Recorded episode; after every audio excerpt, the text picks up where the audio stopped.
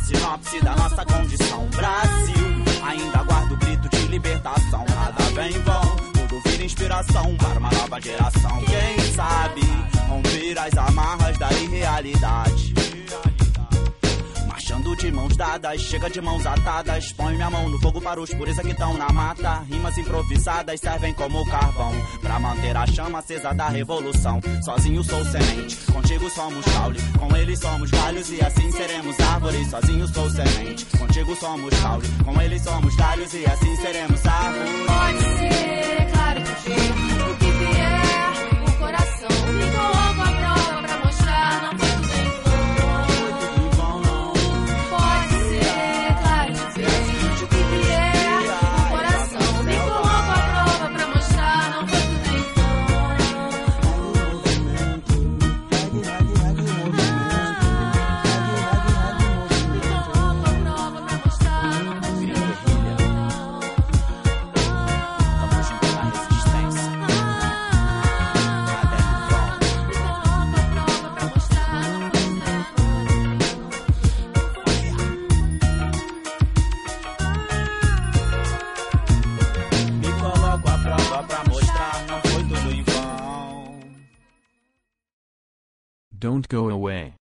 Next edition of the 49ers Fan Zone Web Radio is on its way.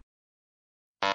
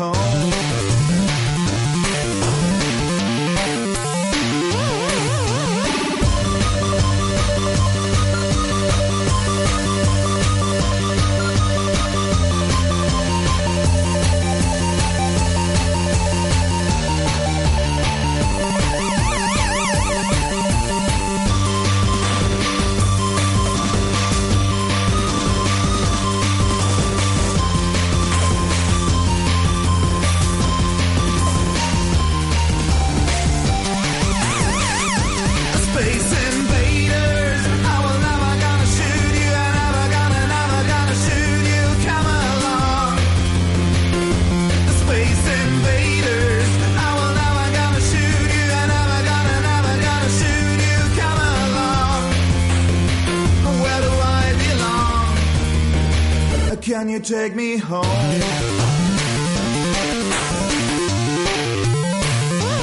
Space invaders, I will never gonna shoot you. I never gonna, never gonna shoot you. Come along. Space invaders, I will never gonna shoot you. I never gonna, never gonna shoot you. Come along. Where do I belong? Can you take me home?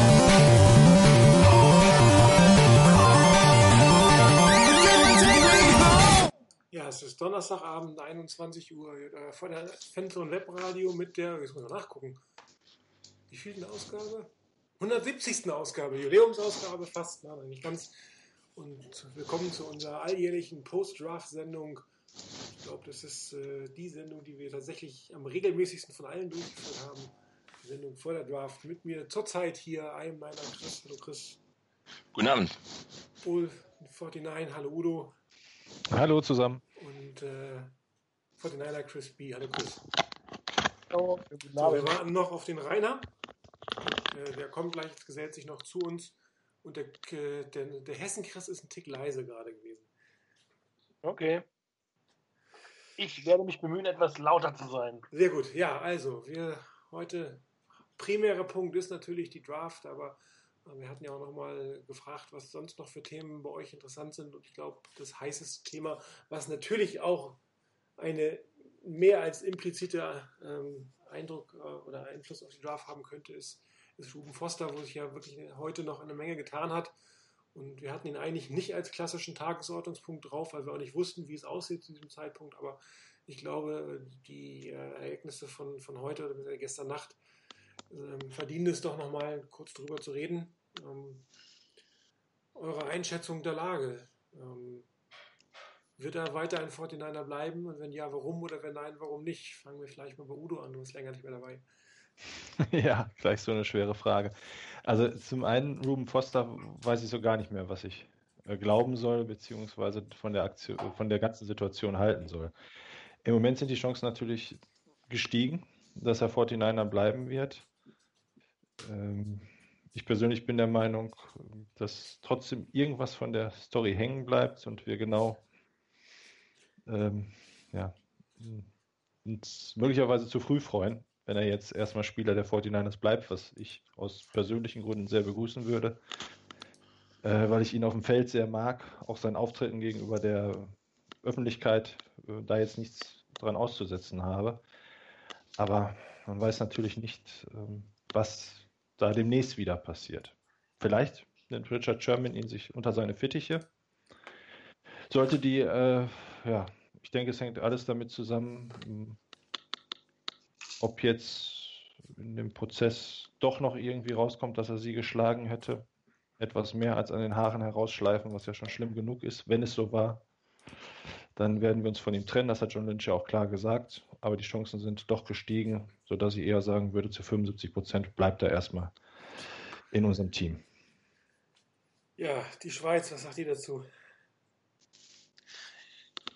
Ich glaube, von, von Beginn weg, ich meine, die ganze Story tönte ziemlich blöd und, und, und, und extrem schlimm. Ähm, jetzt mit der ganzen Entwicklung in den letzten Tagen und Stunden und ähm, ja, geht es mir ziemlich gleich wie, wie Udo. Ähm, wa- was ist denn jetzt wahr? Ich denke, das weiß halt niemand so genau. Und schlussendlich ähm, finde ich es gut, dass die 49ers grundsätzlich ähm, sehr besonnen reagiert haben. Man hat gewisse klare ähm, Guidelines ähm, hat man, äh, hat man festgelegt. Gewisse, wenn irgendetwas bewiesen wird oder herauskommt, dass ein gewisser Punkt der Story wahr ist, dann wird ganz klar eine Konsequenz gezogen.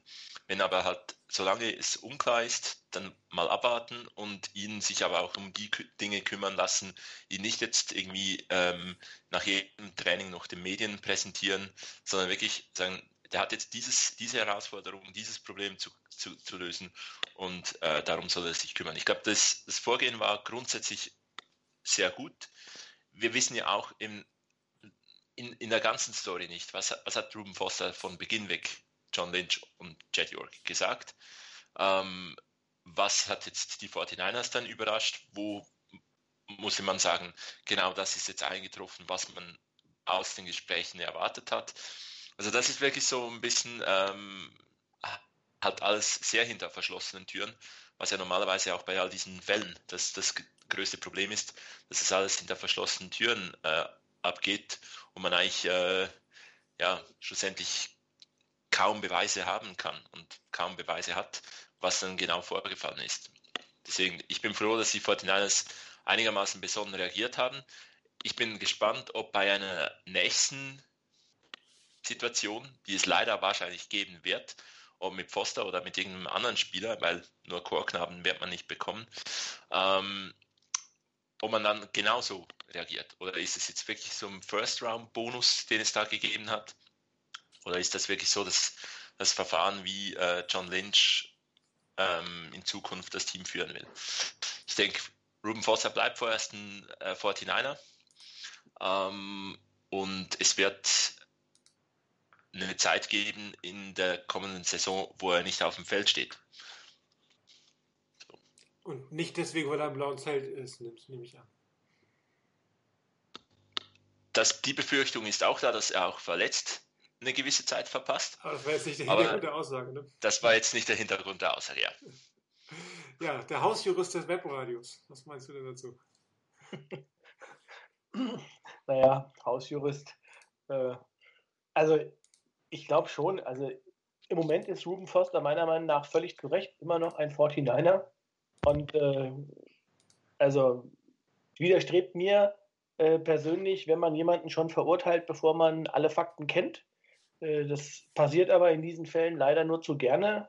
Ähm, also da war ja schon, was weiß ich, wenn man da in verschiedenen, ähm, nicht mal nur bei uns, sondern auch generell in Foren geguckt hat, insbesondere auch in den Staaten auf den 49ers-Foren, äh, da war der größte äh, Teil schon so, nachdem das berichtet wurde, also der hat zu fliegen, der muss sofort entlassen werden und da wurde der schon an die Wand genagelt, ähm, als ob das schon alles klar war und als wahre Fakten äh, ja einfach äh, als gegeben hinzunehmen ist. Und äh, in so einer Konstellation ähm, meine tägliche Berufserfahrung äh, zeigt mir da zumindest, dass man sich eben da nicht auch immer darauf verlassen kann. Genauso wenig, wie ich jetzt weiß, ob das, was äh, tatsächlich dort äh, jetzt heute berichtet worden ist, ob da was dran ist. Das müssen andere Personen entscheiden.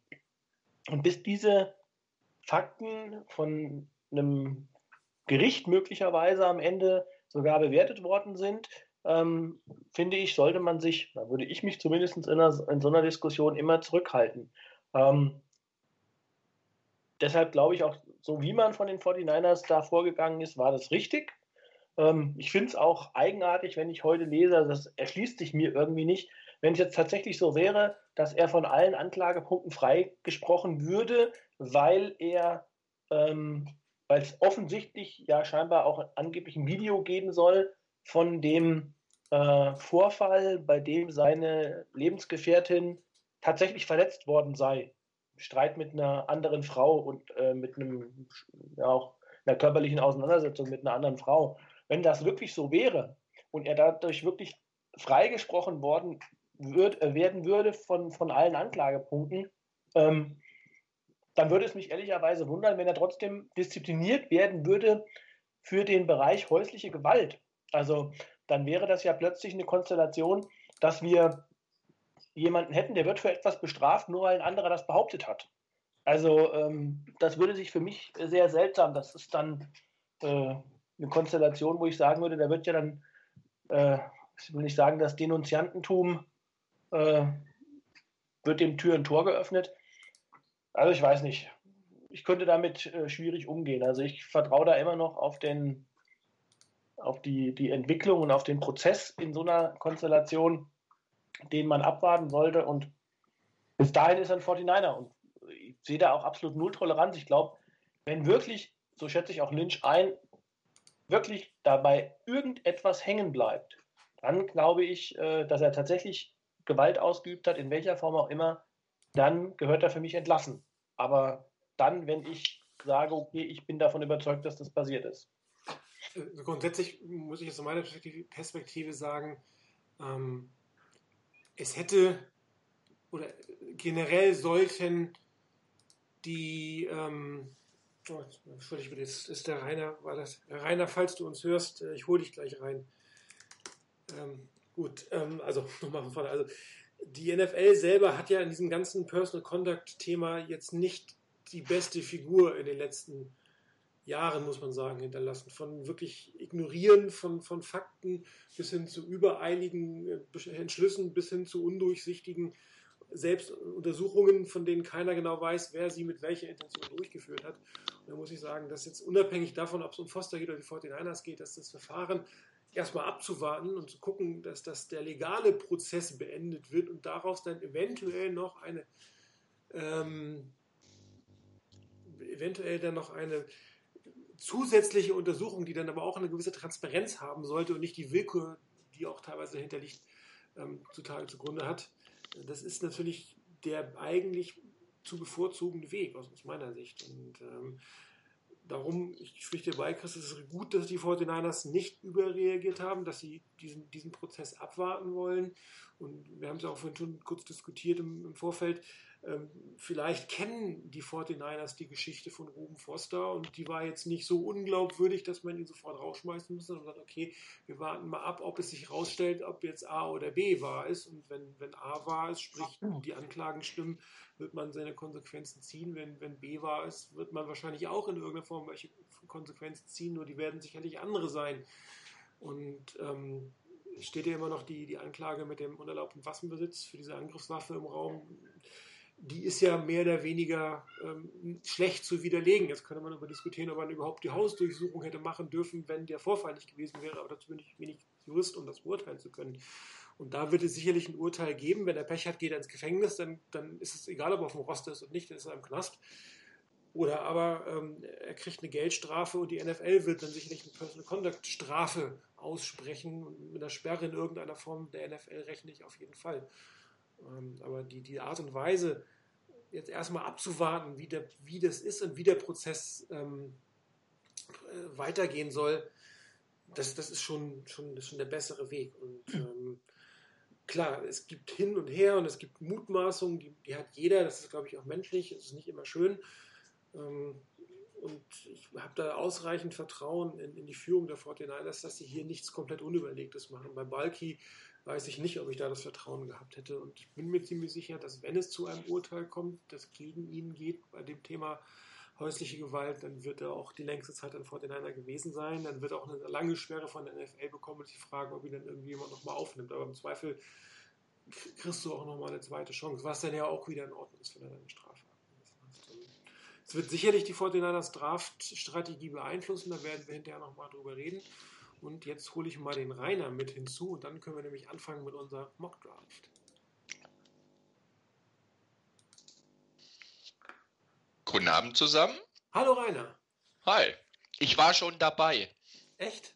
Ja, Das ich hatte irgendwo eine, ich hatte irgendwo was zum Anklicken von wegen Anruf beitreten. Das habe ich Ah. mal gemacht und dann habe ich euch über Skype gehört. Super. Also dieses, dieses neue Skype, wir haben vorhin irgendwie verzweifelt gesucht, wie ich überhaupt jemanden in die Konversation hinzufügen kann. Und jetzt wissen wir, wie es geht. Ich muss nur eine Gruppe aufmachen und jeder, der angerufen wird und nicht dran ist, kriegt dann diesen Knopf. Perfekt. Hallo Rainer. Hallo.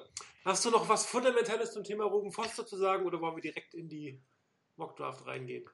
Äh, nö, direkt in die Mockdraft. Nicht, dass ich jetzt irgendjemand noch wiederhole, der schon alles gesagt hat. Haben wir bestimmt alles schon. Jo, dann fangen wir mal an. Ähm, die meist, die häufigste Stimme, die ihr hören werdet, ist die aus der Schweiz, weil irgendwie hat der Chris es geschafft, sich alle Picks, also die Teams mit den meisten Picks zu organisieren. Der Rest von uns wird dann Beiweg sein. Wir haben tatsächlich den Trade der Patriots mit den Rams, obwohl schon zwei Picks oder drei Picks gemacht wurden, nee, sogar vier Picks wurden gemacht.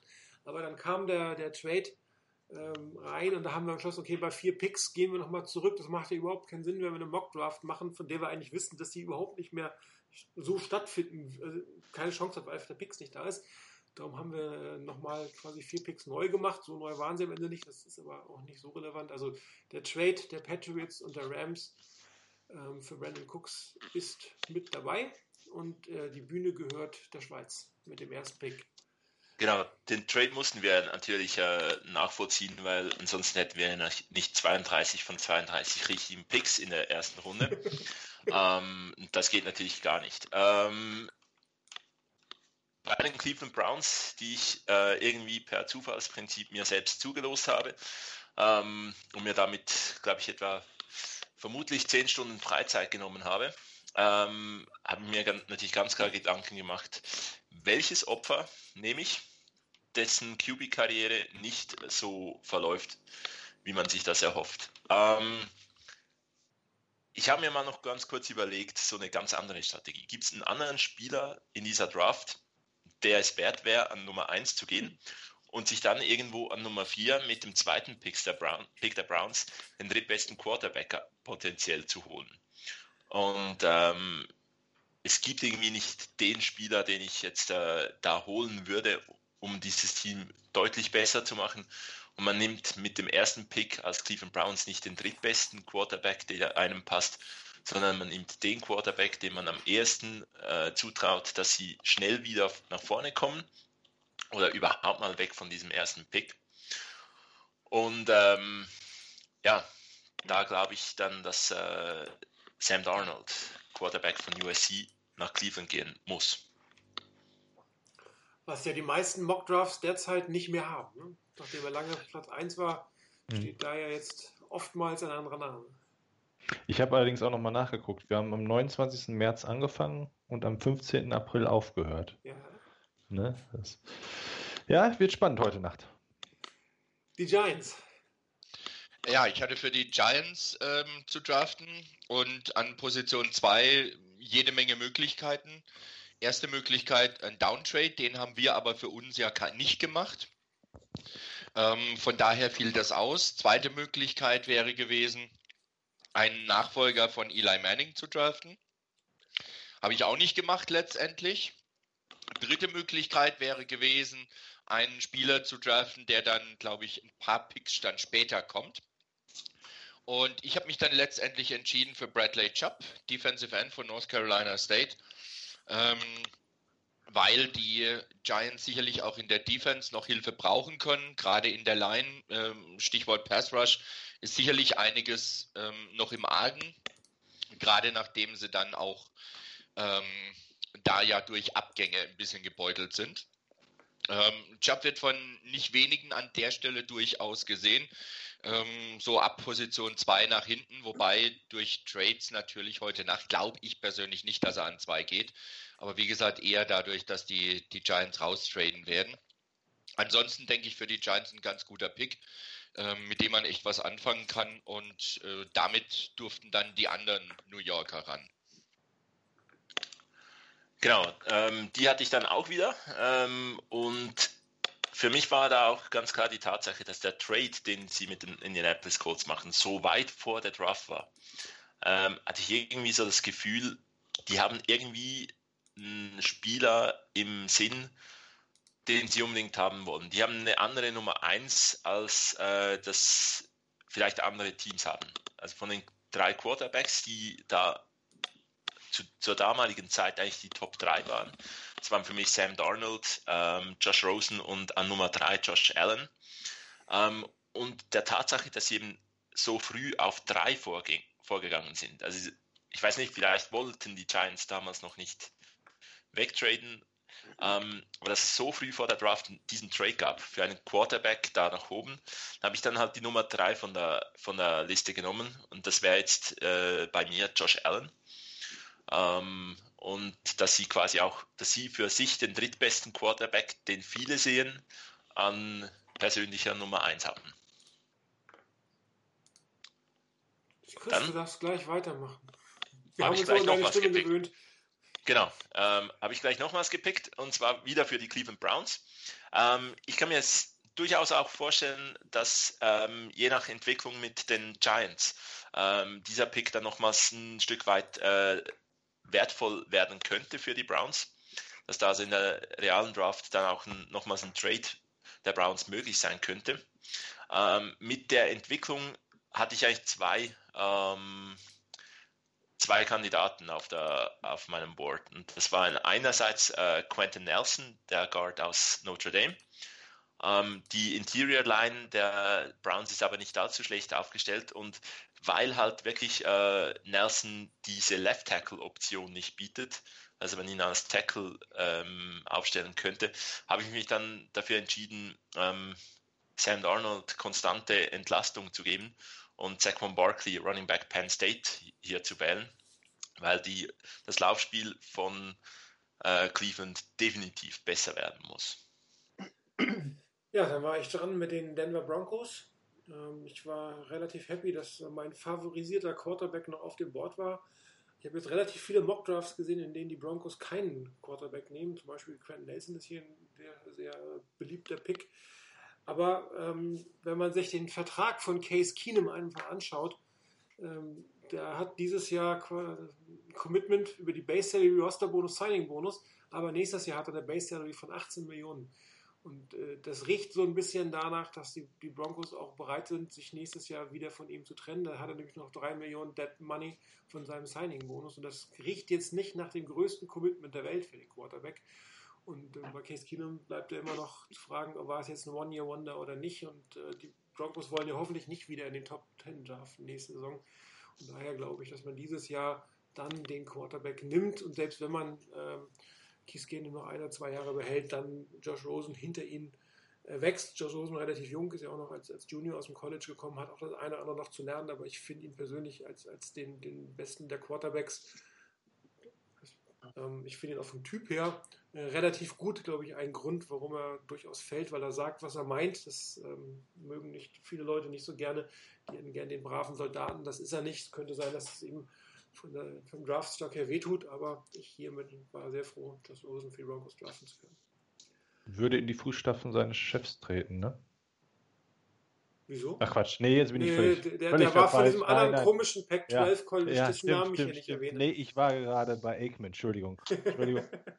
Troy Aikman war ja auch UCLA. Nee, nee. Genau, äh, nein, ja. nein, das ist- die andere Uni werde ich jetzt Halt. nicht, die wird, die wird schon noch genug erwähnt werden hier Genau. im Laufe der Zeit. Das muss ich nicht tun. Sorry. Nach Hessen, Chris. Alles zurück. Ja, ich war für die äh, Indianapolis Colts an der Reihe. Ähm, das Interessante bei der ganzen Geschichte, das Schöne daran ist, ich hätte jede Position picken können, weil die Colts eigentlich so ziemlich alles brauchen könnten. Ähm, bin mal gespannt, wie das äh, im Laufe der Draft sein wird, insbesondere ähm, ob der Position von Andrew Luck. Ähm, muss man mal gucken, wie die Colts damit umgehen. Scheint ja seine Gesundheit immer noch nicht so, äh, seine, Schulter noch nicht so zu sein, dass er überhaupt in irgendeiner Weise werfen kann. Aber keine Angst, ich habe keinen Quarterback gepickt für die Colts. Ähm, aber schon eine Position, die ziemlich wichtig ist für den Quarterback, nämlich äh, O-Line.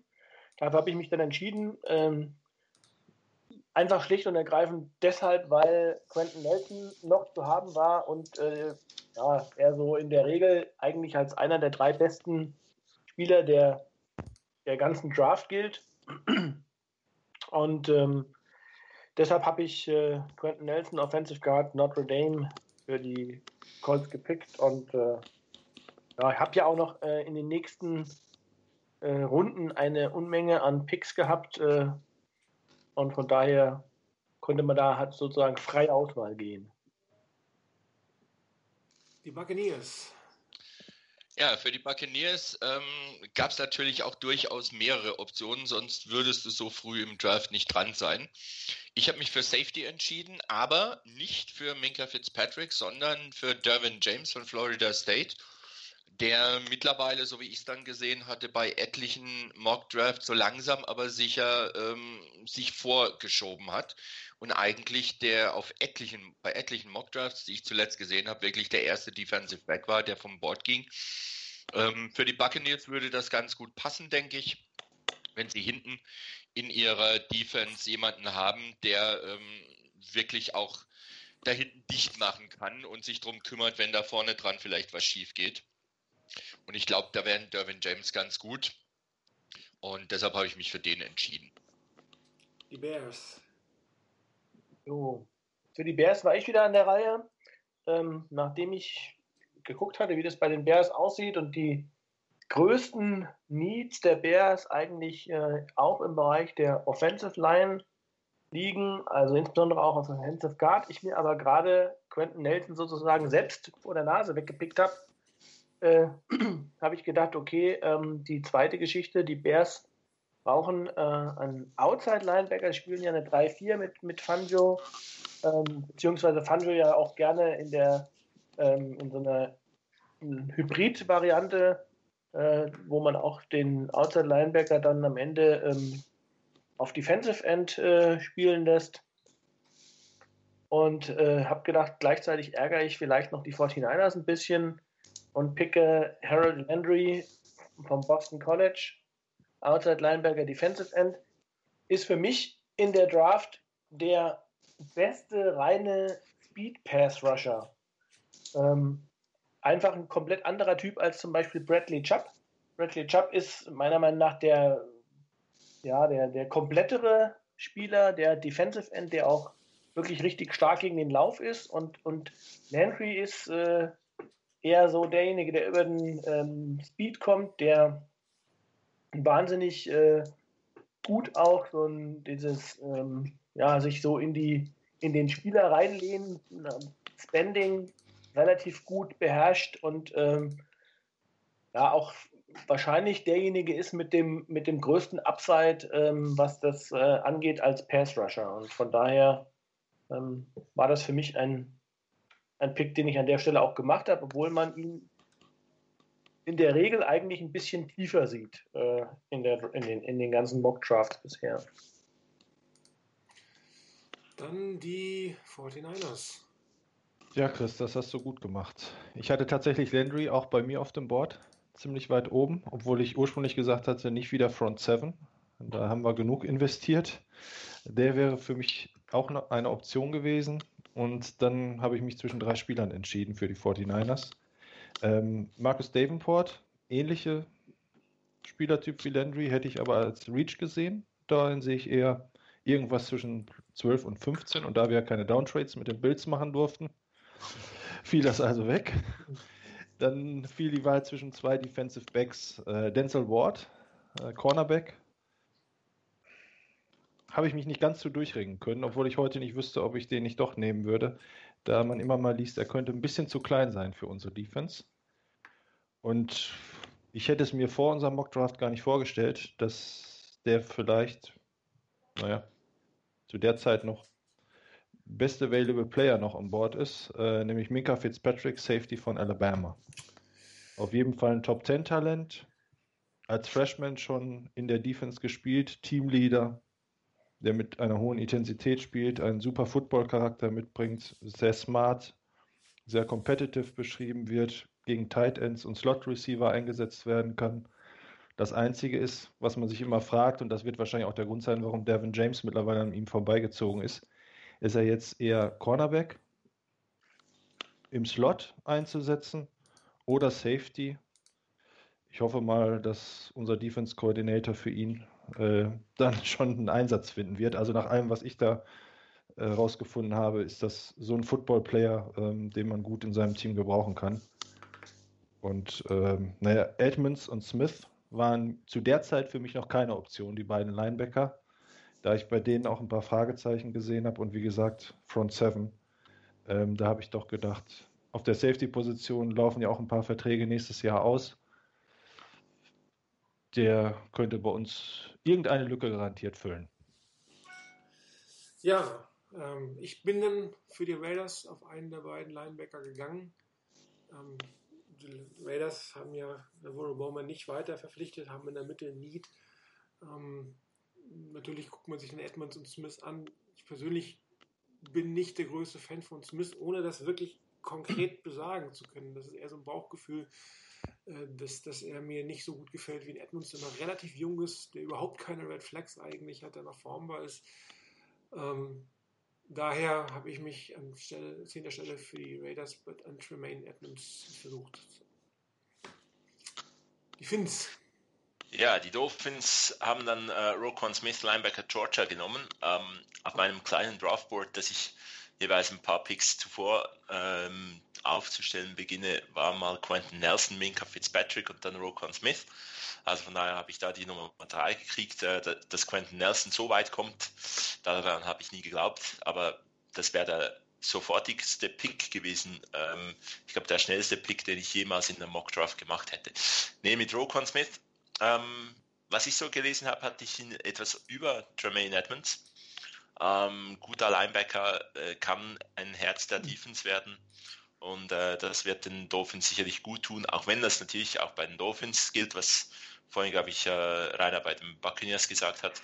Da kannst du eigentlich pra praktisch alles nehmen äh, oder sehr viel nehmen. Die haben doch das eine oder andere ähm, Need, was sie ja vielleicht auch diese Nacht dann äh, adressieren müssen durfte dann gleich dranbleiben, ähm, weil ich auch neben den äh, 16 Picks der Browns wahrscheinlich noch etwa die 16 Picks der Bills hatte. Ähm, die Bills an 12 werden diese Nacht kaum äh, einen Pick machen. Ähm, Real Life gehe ich ganz klar davon aus, dass die nochmals hochgehen. Ähm, auf Nummer zwei dürfte sehr teuer werden. Ähm, ich glaube, die werden den viertbesten Quarterback bekommen, den sie von mir auch jetzt in dieser Mock Draft bekommen haben, nämlich Baker Mayfield, Quarterback Oklahoma. Ich glaube aber nicht, dass der ähm, an, an 12 dann noch da ist, weil ich glaube, alle Teams wissen, dass die Buffalo Bills einen Quarterback wollen. Und von hinten könnte dann auch irgendwo Gefahr drohen von einem Team, was vielleicht auch noch einen Quarterback möchte und dass die nach vorne gehen. Und dass deswegen die Bills nochmals weiter nach vorne gehen müssen und die Munition haben sie. Also irgendwo ähm, 4, 5, 6, 7 könnten die durchaus hingehen, um sich Baker Mayfield zu sichern. Also ich wäre dafür, dass die Bills äh, Pick 12 und, äh, und 22 an die 49ers äh, für ihren Pick 9 draften. Die Schweiz war nicht zu erreichen. Ich habe immer auf den Anruf gewartet. Ja. Ich habe ich, ich hab immer gedacht, der, der ruft an wegen Trades und wir machen ja keine Trades. Ja, genau. Äh, genau. Ja, gut, Spaß beiseite. Also ähm, ich, bin, ich bin auch sehr gespannt. Also es wird sehr interessant werden, äh, was die Bills machen und wohin sie gehen werden. Wie weit nach vorne. Ich glaube, äh, das wird eine ganz interessante, spannende Geschichte. Da hast du schon recht, Chris, dass da auch, äh, weiß ich, die Cardinals werden immer als ein Team genannt. Heute tauchten plötzlich die Saints auf. Also das wird spannend werden um die, der Kampf um die Quarterbacks. Ich sage auch mal, Washington Redskins könnten noch so ein bisschen Punkt sein. Ähm, die Cardinals gleich hintereinander. Der, der Trade der, der Redskins Cardinals, ähm, man weiß nicht, vielleicht Ravens de denke ich eher weniger, aber ähm, da gibt es ein paar Teams, die gleich hinten dran sind, hinter diesem zwölften Pick, wo der Uptrade dann nicht so teuer ist. Also ähm, irgendwie dann auf 11 zu kommen für, mit den Dolphins ist vielleicht, ist vielleicht für die Cardinals gar nicht mehr so teuer und da werden sich die Bills da, dagegen wehren müssen. Ja, Redskins hatten wir schon gerade erwähnt, sind dran. Die Redskins, ganz genau. Und ähm, das war für mich ein äh, ausgesprochen schneller Pick, äh, so wie es der Chris eben gesagt hat. Äh, ich habe für die Redskins äh, sozusagen die Mitte dicht gemacht. Äh, das war auch äh, wirklich eine Konstellation, wo ich zwei Positionen über, sehr stark überlegt habe. Also einmal O-Line und einmal D-Line, Defensive Tackle. Ähm, habe mich dann für die D-Line entschieden, einfach weil das für mich in dem Moment der beste Spieler war, der zu haben war, Vita Wehr von äh, Defensive Tackle von Washington. Äh, ein absoluter Hammer, was, das, was seine Beweglichkeit angeht. Knapp 350 Pfund, 6 Fuß 4 groß und äh, nichtsdestotrotz äh, die Beweglichkeit eines Spielers, der 100 Pfund weniger wiegt. Äh, also ähm, das ist schon, wenn man da mal so ein paar Videoausschnitte gesehen hat, schon echt interessant. Ähm, wird ihm fast manchmal zum Verhängnis, weil er sich sehr stark noch auf seine Athletik verlässt und da vielleicht die Technik manchmal ein bisschen schleifen lässt, aber ein unglaubliches Talent und äh, meiner Meinung nach äh, der beste Defensive Tackle in der Draft und von daher mein Pick für die Washington Redskins. Dann sind wir bei den Packers. Ja, irgendwie als Strafe vielleicht dafür, dass ich die 49ers bekommen hat, hat Chris mir dann zwei alte Rivalen, nämlich die Packers und Cowboys, zugelost. Und mit der Draft Eben der ist Packers. halt kein Ponyhof. Ja, genau. Mit der Draft der Packers war ich am Ende super zufrieden. Ja, ähm, an dieser Stelle habe ich auch ganz kurz nochmal über Marcus Davenport nachgedacht, da die Packers mit Sicherheit in der Linie was machen können, ähm, soll aber nicht so ganz in ähm, eine 3-4 reinpassen. Dann stand Calvin Ridley bei mir ganz oben. Ridley und äh, Rogers, das hörte sich gut an. Allerdings ähm, gibt es auch Stellen, die sagen, der ist zu ähnlich wie der Wonte Adams. Ähm, und die Defense muss auf jeden Fall verbessert werden, auch gerade die Secondary. Da gab es einen riesen Aderlass in der Offseason. Und dann Denzel Ward wurde es dann diesmal. Äh, vielleicht nur ganz kurz eine Zahl, nur 32 Prozent der Pässe in seine Richtung kamen an, beim richtigen, nämlich beim Receiver. Ähm, sehr produktiv und wenn man in einer Division mit den Lions spielt, bei denen ja alles über Stafford geht und mit den Bears, die mit Sicherheit auch jetzt dann kreativer werden im Passspiel, ist es gar nicht verkehrt, sich dagegen äh, zu wehren. Ähm, ja, die Frage ist, ob er manchmal vielleicht einen kleinen Inch zu klein ist gegen die Pässe. Und die zweite Überlegung war, vielleicht kriege ich ja noch einen Wide Receiver in der zweiten Runde. Da tummeln sich ja so ein paar die möglicherweise irgendwann zwischen Ende der ersten und Anfang, Mitte der zweiten Runde weggehen. Und ich nehme das mal schon mal vorweg, hatten wir eben besprochen. Boom, sozusagen, das ging voll auf. Colin Sutton konnte ich dann dort als Wide Receiver von der SMU nehmen. Hey, hey, hey, hey.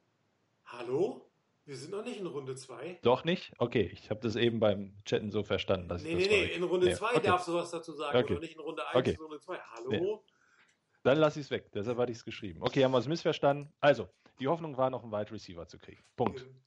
Gut, den Wide Receiver haben danach die äh, Arizona Cardinals genommen und offensichtlich nichts hatten, sondern ich habe mich für Calvin Ridley entschieden. Er fällt im Moment auf den ganzen äh, Mock-Drafts. Keine Ahnung warum. Ich mag ihn eigentlich sehr gerne. Natürlich, er ist nicht der größte und nicht der kräftigste. Äh, Ich habe auch Vergleiche zu Marvin Harrison gelesen, was natürlich ein fantastischer Vergleich ist. Ähm, Einer der Top Highschool äh, Wide Receivers, der sich auch bei Alabama gut durchgesetzt hat. Viel Erfahrung, viel gesehen im Pro-Style. Team gespielt. Ähm, für mich ein guter Pick für die Cardinals, für die ich am liebsten eigentlich einen Quarterback geholt hätte, aber keiner der verbleibenden, verbliebenen Quarterbacks hat mir gut genug gefallen, um das zu tun an dieser Stelle. Und damit gehen wir zu den Ravens. Die waren ziemlich enttäuscht, dass äh, Calvin Ridley gleich vor ihnen weggegangen ist, denn ähm, auch das wäre zum, zum damaligen Zeitpunkt ein ganz, ganz schneller Pick gewesen. Eine Waffe für äh, Joe Flacco. Ähm, es wurde dann ein bisschen Beschützerinstinkt für Joe Flacco und äh, Notre Dame hatte seinen zweiten First-Round-Pick dieses Jahr. Mike McGlinchey, Offensive Tackle. Ähm, Flacco muss fit bleiben für die Ravens, wenn die in der, äh, mit den äh, Steelers mithalten wollen.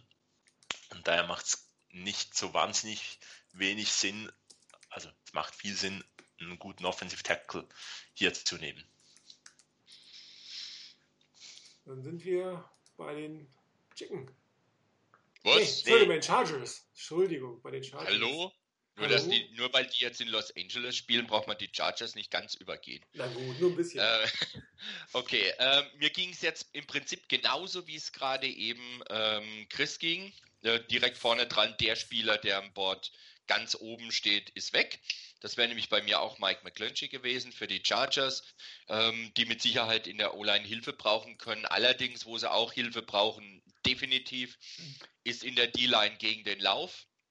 Ähm, da mit Vita Wehr einer schon weg war, habe ich mich dann für Deron Payne, Defensive Tackle von Alabama, entschieden.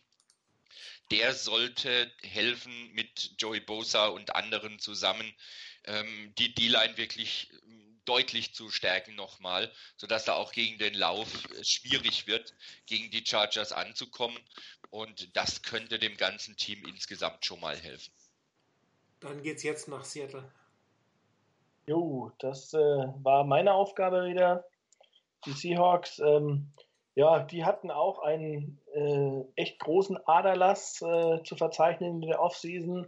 Ähm, abgesehen davon, dass die O-Line ohnehin äh, ziemlich löchrig war in der letzten Saison und da schon eigentlich große, äh, großer Bedarf war, ähm, hat sich aber auch noch dadurch, dass äh, Richard Sherman sich ja in unsere Richtung verabschiedet hat und äh, Bennett ähm, auch entlassen wurde, ähm, hat man äh, auch da Bedarf gehabt und deshalb war so, dass die Überlegung, irgendwas auf Cornerback zu machen, was auf der, in der D-Line, äh, insbesondere auf, dem, auf den Defensive End Positionen und ähm, die andere Variante war die O-Line und ich habe tatsächlich sehr stark geschwankt zwischen zwei Spielern und mich dann letztendlich aber für Marcus Davenport entschieden. Ähm, der andere Spieler, der äh, kommt gleich, äh, ist einer meiner absoluten Lieblingsspieler und äh, war wirklich eine sehr, sehr schwierige Entscheidung. Aber Marcus Davenport habe ich einfach deshalb genommen, weil er, glaube ich, ähm, in diese 4-3-Defense absolut perfekt reinpasst. Also ich glaube, er könnte sehr gut die Position von, von Michael Bennett übernehmen. Und ähm, von daher ist das äh, ein Pick, der in der Realität mir nicht so gut gefallen würde, weil wir dann regelmäßig mit ihm zu tun bekommen würden. Ich glaube auch sehr, sehr talentiert, großer Upside. Ähm, hat in der Senior Bowl Woche nicht so gut angefangen und hat da schlechte Kritiken bekommen, äh, hat sich aber, äh, was man so lesen konnte, quasi gezeigt, dass er unglaublich äh, gut zu coachen ist und war dann letztendlich einer der Top-Spieler im Spiel selber. Und das ist immer so, eine, so, ein, so ein Punkt, wo man sieht, äh, wie verhält sich ein Spieler, wie geht er auf das Coaching ein, wie äh, ist er dann auch in einer, in einer entsprechenden Live-Situation in dem Spiel und äh, da hat er sich äh, sehr, sehr hervorgetan. Von daher, ich glaube, das äh, wird wahrscheinlich ein Pick, der mir nicht gefallen würde, wenn der in der Realität kommt. Die Cowboys. Ja, ich dann wieder äh, mit dem Team mit dem unaussprechlichen Namen. Und nachdem Ridley und Darren Payne, die ich mir da ausgesucht hatte, nun schon ein paar Picks vorher gegangen waren, ähm, habe ich mal nach dem Need geschaut und wollte mich zuerst mal in der D-Line orientieren. Äh, Morris Hurst ist ein sehr interessanter Spieler, der aber, glaube ich, immer weiter fällt, dadurch, dass er Herzprobleme irgendwie bei der Combine hatte. Ähm, kommen wir vielleicht später noch zu, falls er nochmal gedraftet wird. Und äh, Tevin Bryan, Defensive Tackle von Florida, habe ich dann ausgewählt. Er gilt als Projekt, äh, ist ein Redshirt Junior, also auch einer, der auf das letzte College-Jahr verzichtet hat. Hätte vielleicht das Jahr noch gebrauchen können, um ja eben noch so ein bisschen an seinem Gesamten zu feilen. Er muss sich vor allem gegen den Lauf verbessern, ist ansonsten allerdings sehr athletisch, was denke ich auch was für Jerry Jones sein könnte. Ähm, hat alles von den Attributen her, um ein überragender Pass-Rusher auf der Position des Defensive Tackles zu werden. Da gibt es ja auch nicht allzu viele von. Und ist ein Three-Technik, der sehr gut in das äh, Schema von Rod Marinelli passt. Äh, Wäre mal wieder etwas kontroverser, weil er nicht sofort ab dem ersten Tag hilft, aber ich glaube, das sind die Cowboys gewohnt. Und da steht Jerry Jones auch rüber, der macht ja ziemlich häufig, oder wer da auch immer das Sagen hat, die machen ja dann da doch ihr Ding. Einer der Joneses. Ja, genau. Ja, dann war ich dran mit den Detroit Lions. Die Detroit Lions hätten viele verschiedene Wege gehen können. Tight bräuchten sie relativ dringend, könnten der Defense Line was machen. Aber ich habe mich jetzt für einen völlig anderen Weg entschieden, während ich dem einen neuen Head Coach, der offense-minded war, John Gruden, einen Defen Defender gegeben habe, gebe ich dem anderen neuen Head Coach, der von der Defense-Seite kommt, einen Offense-Spieler, und zwar einen Running Back, Darius Juice. Äh, die Lions hatten seit Barry Sanders eigentlich eine ja, eine Revolving Door, was die, was die ähm, Running Back Position angeht. Sehr viel versucht, nichts hat wirklich funktioniert. Auch jetzt sieht das Roster da nicht gut aus. Gerrit Blunt ist jetzt sicherlich nicht der Nummer 1 Running Back für dauerhaften, für ein komplettes Spiel und vielleicht könnte ein äh, Matthew Stafford doch mal Unterstützung von einem konstanten Laufspiel ähm, bekommen und daher habe ich mich in diesem Fall für Darius Juice Linebacker von ähm, LSU entschieden. Wenn ich da mal kurz was zu sagen darf, den Pick fand ich richtig genial. Also Spieler, den ich erst gar nicht so auf dem Radar hatte unter den ersten 20 und dann zu den Lions, ähm, das fehlt da einfach. Ich habe einem die- Mockdraft gesehen, wo er auf 5 weggeht. Das hat mich dann aber doch etwas überrascht, das gebe ich zu. Ja. Gut, es war der 1. April. nee, es war nicht der 1. April. nein, nein, als, als wir das gedraftet haben. Ah, alles klar. Jetzt. Ähm, also, der kam da erst so ein bisschen in meinen Fokus, dass es ein First-Round-Talent sein könnte. Und bumm, in dem Moment nimmt Martin ihn zu den Lions. Äh, wird für, denke ich, wird sehr gut passen. Die Fans werden mit Sicherheit zufrieden. Sehr gut. Die Bengals. Ähm, ja, die Bengals brauchen dringend Hilfe in der O-Line. Sie haben zwar nach dem Trade ähm, für, äh, für Cordy Glenn, zwar auf Left Tackle dann eigentlich mal vorgesorgt, aber die Mitte der O-Line braucht dringend Hilfe. Und ähm, da ich das bei mehreren Mock Drafts und bei mehreren Draft Needs, die auf Seiten ähm, angegeben wurden, immer wieder gesehen habe, habe ich gedacht, da muss ich mich da mal umgucken. Quentin Nelson war natürlich schon lange weg. Ähm, rein einen Tackle zu draften wollte ich an der Stelle auch nicht. Ich habe mich dann für Isaiah Wynn, Offensive Guard von Georgia, entschieden, der im College auch Tackle gespielt hat oder Tackle gespielt hat, der im Zweifelsfall oder im Notfall auch in der NFL sicherlich auf Tackle ausweichen kann. Ähm, ein kräftiger Spieler, der ähm, auch von der Technik her, gerade wie er die Hände einsetzt, das sehr sauber macht und äh, sowohl gegen den Lauf als auch gegen den Pass gut agieren kann. Von daher denke ich, das ist einer, der ähm, vom ersten Tag an wirklich auf Guard starten kann und den Bengals da helfen wird und im Notfall, wie gesagt, auch auf den Tackle-Positionen ausweichen kann. Und da denke ich, ist ein Pick 21 in der ersten Runde sicherlich nicht verschwendet. Da vielleicht darf ich was dazu sagen. Ja, Das ist der Spieler, den ich eben auch für die Seahawks auf dem Radar habe. Ähm, ist mein, absolut einer meiner Lieblingsspieler und ähm, wäre ehrlicherweise der absolute Nummer 1 äh, O-Liner, den ich mir, wenn die 49ers einen draften würden, wünschen würde. Weil der würde nämlich in ein Zone-Blocking-Schema passen wie Arsch auf Eimer. Ähm, also, das ist wirklich äh, ein absolut super Spieler. Ich glaube sogar, der kann alle fünf Positionen in der O-Line spielen. Ähm, Tackle würde ich ihn tatsächlich nur einsetzen, wenn er, ähm, wenn es ein Notfall ist, äh, weil ich glaube, dafür ähm, äh, ist er einfach von der von der Größe, von den Größenverhältnissen, die heute da sind, nicht mehr so äh, die absolute Nummer eins, aber ich glaube, er könnte das auf jeden Fall spielen. Und ähm, auch, wenn, nicht dauerhaft, aber ein absolut äh, super Spieler, er hat Left Tackle gespielt in wirklich sehr, sehr hohem Niveau. Also ähm, das war ein sehr, sehr guter Pick und habe ich auch für die Bengals schon häufig gesehen. Also von daher, ja, gefällt mir gut. So, dann ist dran.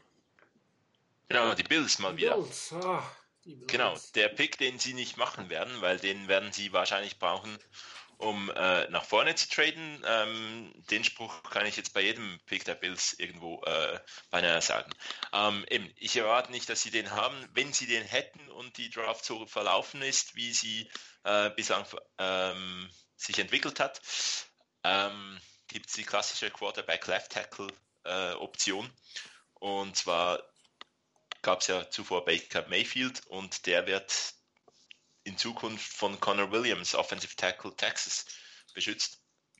Ähm, ich bin grundsätzlich absolut Befürworter dieser Strategie, dass wenn es einen Offensive Tackle gibt, Left Tackle äh, einen möglichen, dass man den auch nimmt, äh, um ihn mit seinem Quarterback groß werden zu lassen. Ähm, aber eben ganz, ganz äh, sicher, dass die Kombination so nicht zu den Bills gehen wird. Ja, die Patriots mit ihrem ertradeten Pick, den wir ja noch eingebaut haben. Genau, ähm, da habe ich mir dann auch wiederum. Die hast du auch? ähm, Okay. Genau, natürlich habe ich die. Ich, ich habe alles. Ich, ich, ich weiß nicht, wie. Also, ich habe das nicht absichtlich gemacht. Das Ähm, würde ich jetzt auch sagen. An der Stelle vielleicht für alle, die sich fragen, we- weshalb ich so viele Picks habe.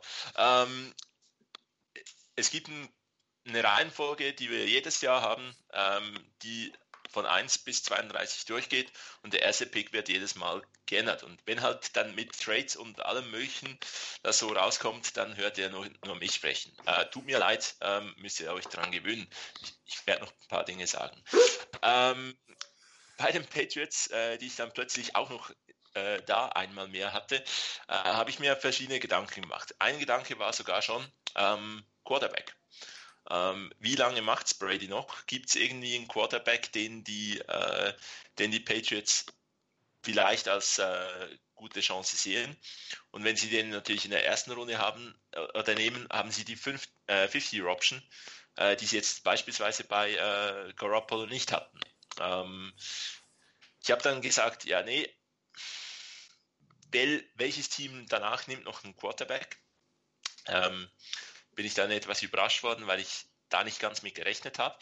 Ähm, und bin auf Cornerback gegangen, äh, weil die Cornerback der Patriots beispielsweise im wichtigsten Spiel äh, ordentlich Mühe bekundet haben. Und ähm, von all denen, die jetzt dann, dann noch Möglichkeiten waren, Josh Jackson, äh, Jairi Alexander ähm, oder Mike Hughes, habe ich mir für, mich für letzteres, äh, letzteren entschieden. Mike Hughes, Cornerback äh, UCF. Ähm, einfach um da die Defense ein bisschen zu verstärken. Und äh, eben die Patriots haben nach diesem Pick ja durchaus noch den einen oder anderen Pick. So, die Panthers machst du jetzt aber nicht, oder? Nee, Die haben tatsächlich auch über Jair Alexander und Josh Jackson nachgedacht als Cornerback. Ähm, Habe ich aber dann entschieden, dass sie vielleicht eher einen Zweitrunden-Grade hätten und äh, ein Need in der Interior Offensive Line äh, gedeckt. Äh, durch den Weggang von Endo Norbel ist da ja eine Lücke entstanden. Ähm, er galt eigentlich als einer der Gewinner der Senior Bowl und äh, auch in der Combine hat er überzeugt mit 37 Wiederholungen beim Bankdrücken gilt als absolut dominierend im Laufspiel, was dem Spielstil der Carolina Panthers ja auch irgendwie entgegenkommen könnte und wird mit Richard Incognito oder wie er heißt, Richie Incognito verglichen. Will Hernandez, Guard von der University of Texas at El Paso, UTEP. Ja. Ich habe mal eben nachgeguckt. Vor genau 50 Jahren wurden zwei UTEP-Spieler in der ersten Runde der NFL gedraftet. George Daney, den kennt man wahrscheinlich nicht mehr. Fred Carr damals an fünf von den Green Bay Packers. Linebacker, vielleicht irgendwie mal so na den Namen gehört, möglicherweise mehrmaliger Pro Bowl in den 70er Jahren. George Daney war übrigens auch Guard. Äh, danach allerdings äh, gab es keine First Rounder mehr. Mal schauen, ob da mal wieder in der Wüste gejubelt Ist wird. ja quasi Mexiko eigentlich schon. Genau. Ja, und äh, die Titans, die eigentlich auch einen Guard haben wollten, sind dann umgeswitcht auf die zweite Position, die sie relativ dringend brauchen, nämlich Linebacker. Ähm, hier bin ich den, den gegenüberliegenden Trend sozusagen, den ich die anderen beiden neuen Headcoaches gegeben habe, habe ich hier nicht gemacht. Hier habe ich nämlich dem Defense äh, Headcoach, der auch noch ein Linebacker war, einen Linebacker gegeben.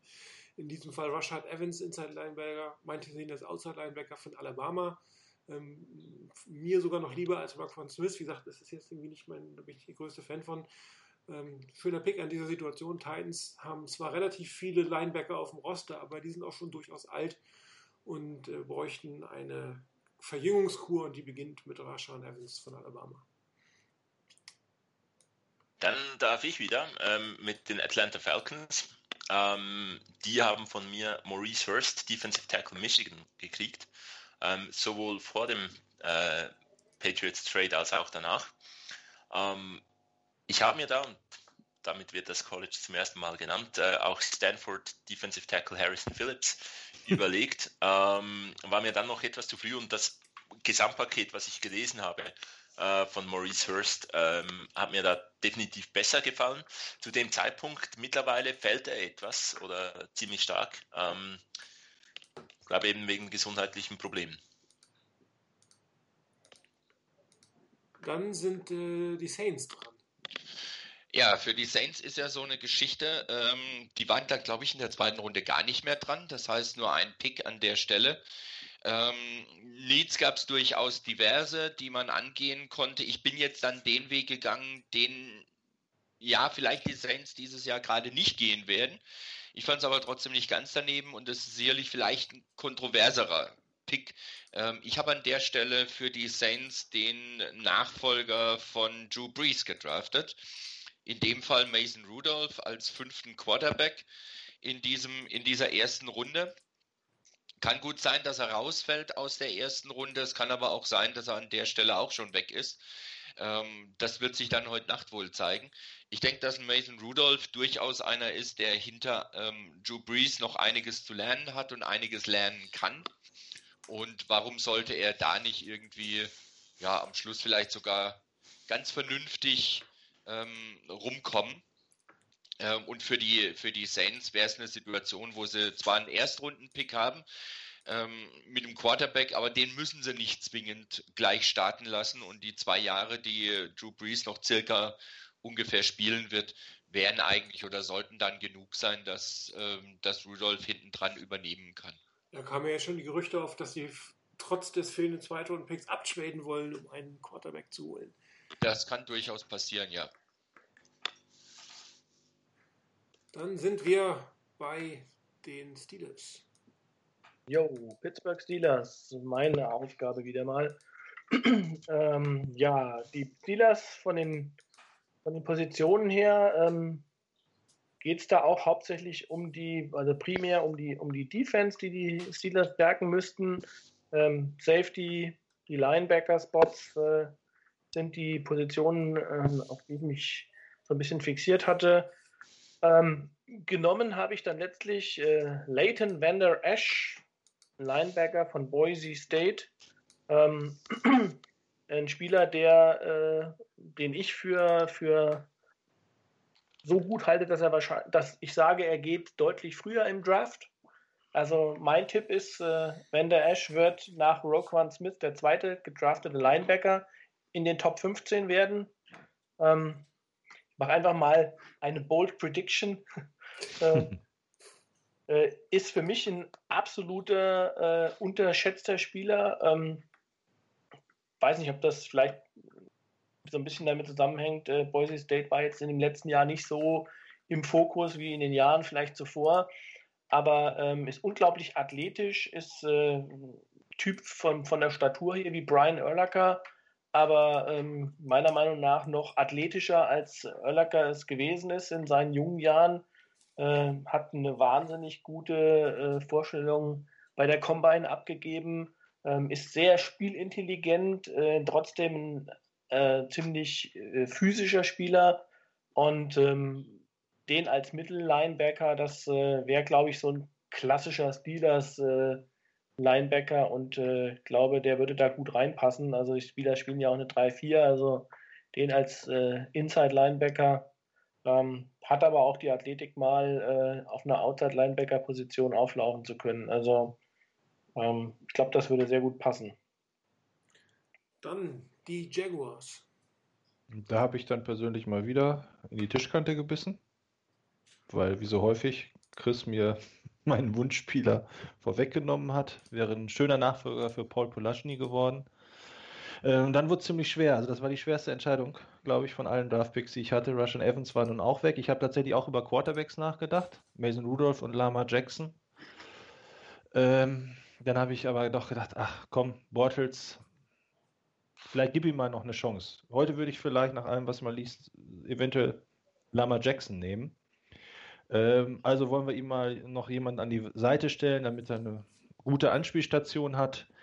Und Wide Receiver sind ja auch noch nicht so viele von Bord gegangen. Ähm, die Wahl fiel dann viel, schließlich auf DJ Moore. Es ist, glaube ich, also eine ganze Zeit lang hieß es ja mal Ridley und wer kommt dann? So war das zu der Zeit noch. Ähm, jetzt gibt es schon manche, die Ridley nicht mal als erste in den Top 50 drin haben. Ähm, ist ein sehr vielseitiger Spieler, vielleicht am besten im Slot aufgehoben. Auf jeden Fall kann er eine gute Kombination zum dem dominanten Laufspiel ähm, darstellen, weil er eben auch für die Tiefenpässe eine gewisse Gefahr ausstrahlt und das wiederum ein bisschen was von den Schultern der Running Backs nehmen könnte. Ja, Bortles würde wahrscheinlich sich erstmal über den Pick schon mal freuen. Das glaube ich auch. Die Vikings, ähm, Need in der Offensive Line eigentlich mehr auch auf der Innen, also auf Guard-Position. Ich habe mich jetzt aber für Billy Price als Center entschieden. Kann durchaus auf der Guard-Position spielen. Also äh, muss man gucken, wo er sich am Ende des Tages durchsetzt. Die Vikings müssen definitiv ihr neues Spielzeug besser schützen, als äh, sie es mit dem jetzigen Roster können. Daher glaube ich, äh, für mich No-Brainer, ein Offense-Line-Spieler, ein Offense-Line-Spieler an dieser Position für die Vikings. Chris, Mensch, du bist ja nochmal dran. Hallo? In die Schweiz? Ja, ja. Ein Mikro aus. Königreich. Ein Königreich für ein. Chris? Heißt das ja Ja. nicht so? Ein Königreich für ein. Chris? Mikro. Hallo. Nein. Ja, ich bin da. Ähm, ich habe mir überlegt, ja, an Pick 23 äh, schon den Quarterback zu nehmen. Ähm, grundsätzlich habe ich Mason Rudolph ähm, etwas vor Lamar Jackson. Ähm, und habe eigentlich nicht damit gerechnet, dass die Saints auf Quarterback gehen. Bin dann jetzt nach der Erklärung von Udo äh, an 29 durchaus froh, dass er keinen Quarterback genommen hat, um Blake Bortles herauszufordern. Und äh, deswegen kriegen die New England Patriots Lamar Jackson Quarterback Louisville. Äh, ich habe mir auch überle diverses überlegt, ähm, Offensive Line, um Tom Brady besser zu schützen, ähm, Targets, ähm, ja, um ihn, äh, um ihm da ein bisschen ähm, mehr Optionen zu geben. Man weiß ja irgendwie nicht so genau, was mit, äh, mit Gronkowski dann irgendwann passieren wird. Ähm, dadurch, dass die Patriots noch den Garoppolo-Pick haben, ähm, habe ich dann gedacht, ja, man hat einfach mit der 50-Year-Option schon nochmals ein, ein Stück weit einen, einen Benefit, wenn man da den Quarterback hat und äh, nicht weiß, wie lange Tom Brady effektiv macht. Vielleicht kann das eine Jahr dann nochmals unter Vertrag sein, zu, einem, zu relativ günstigen Konditionen eine gewisse Lösung sein. Und der Champ? Ich wollte noch mal gerade. Ich sagte doch eben, ein Königreich für ein Lama. Ach so. Ah. Danke.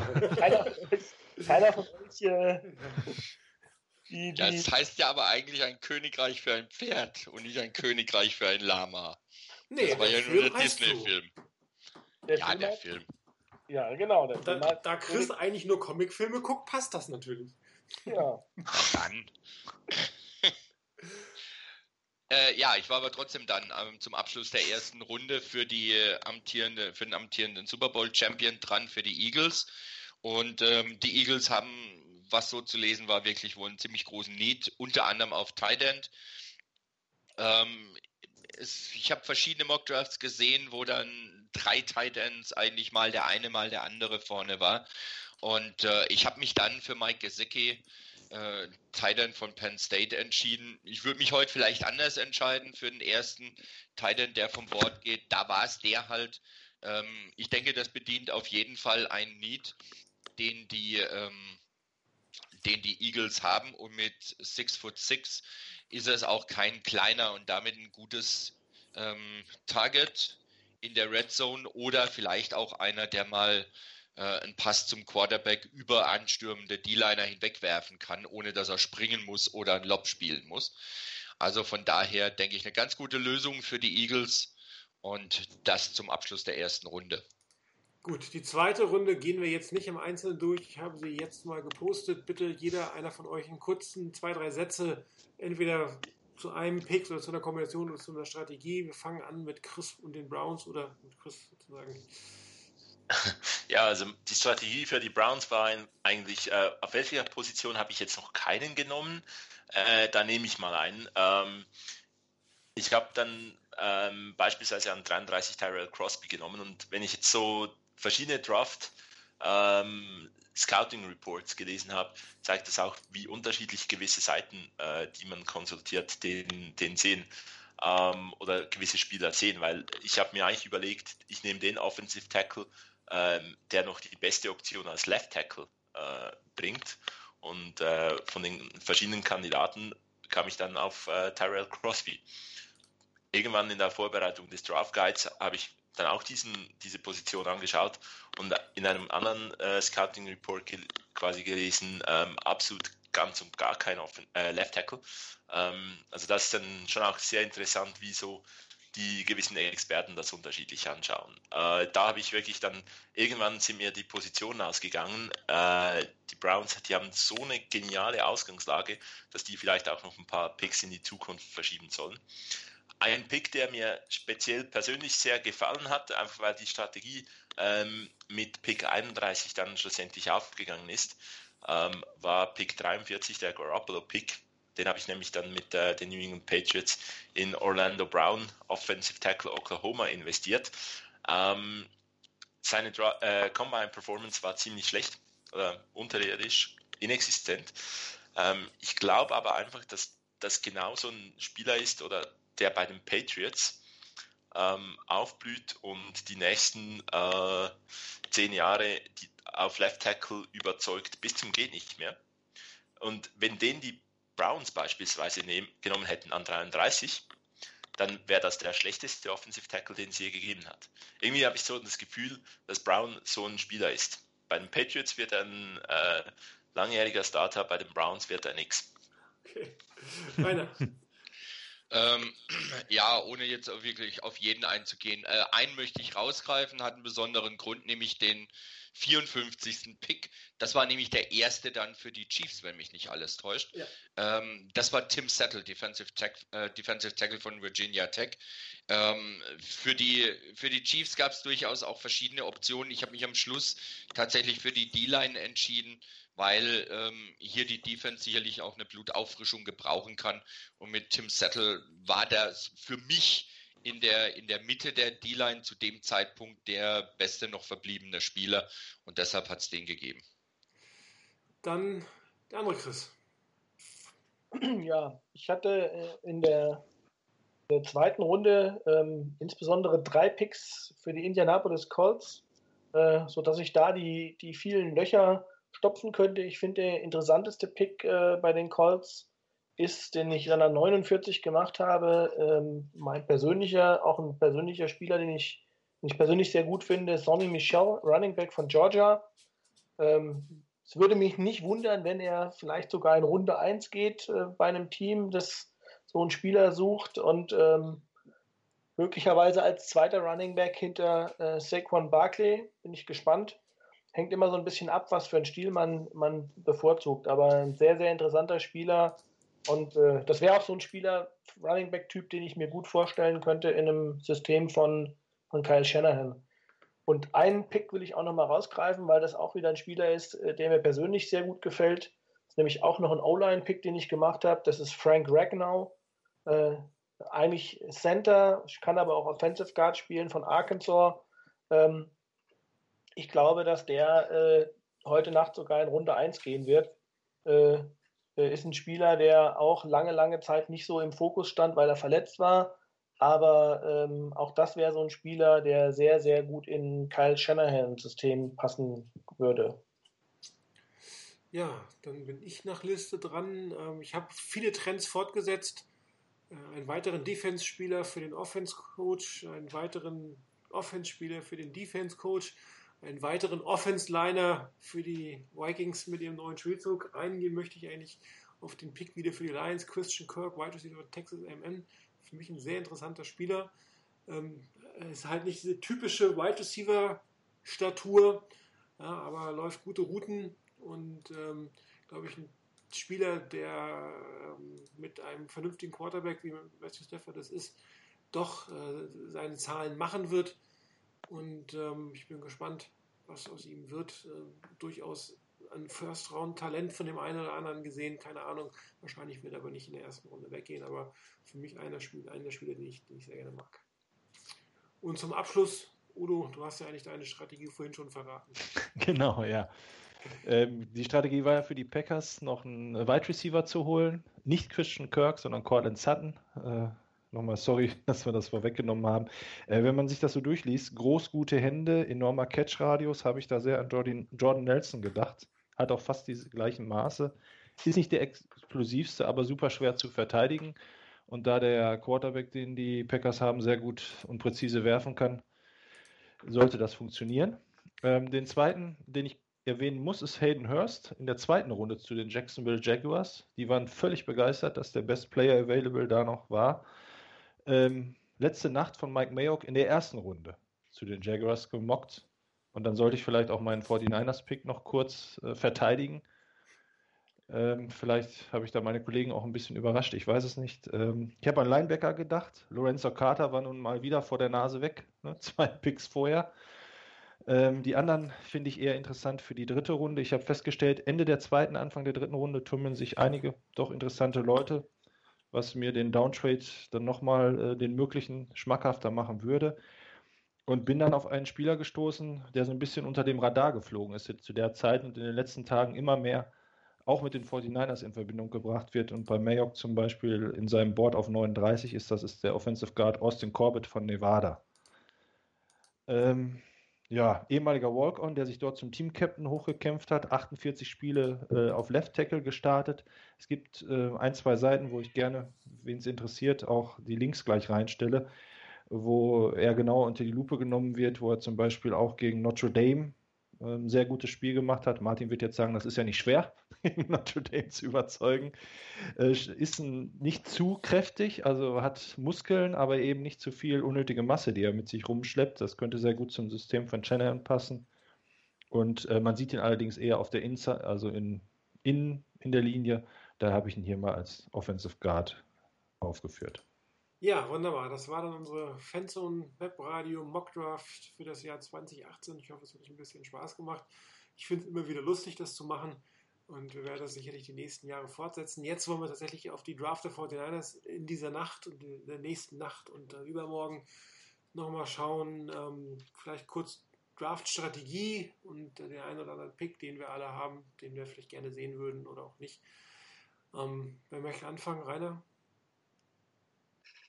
Für, für die Niners heute Nacht? Na, allgemein, ja, genau. Ach so, allgemein. Für die, für die, ja, für die Niners, für, den, für unser Team, wo, was würdest du so als Strafstrategie bevorzugen? Was glaubst du, was die 49ers machen werden?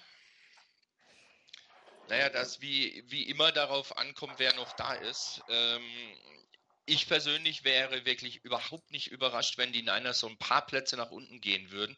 Also keine, keine 10, 12, 15 Plätze äh, oder sowas.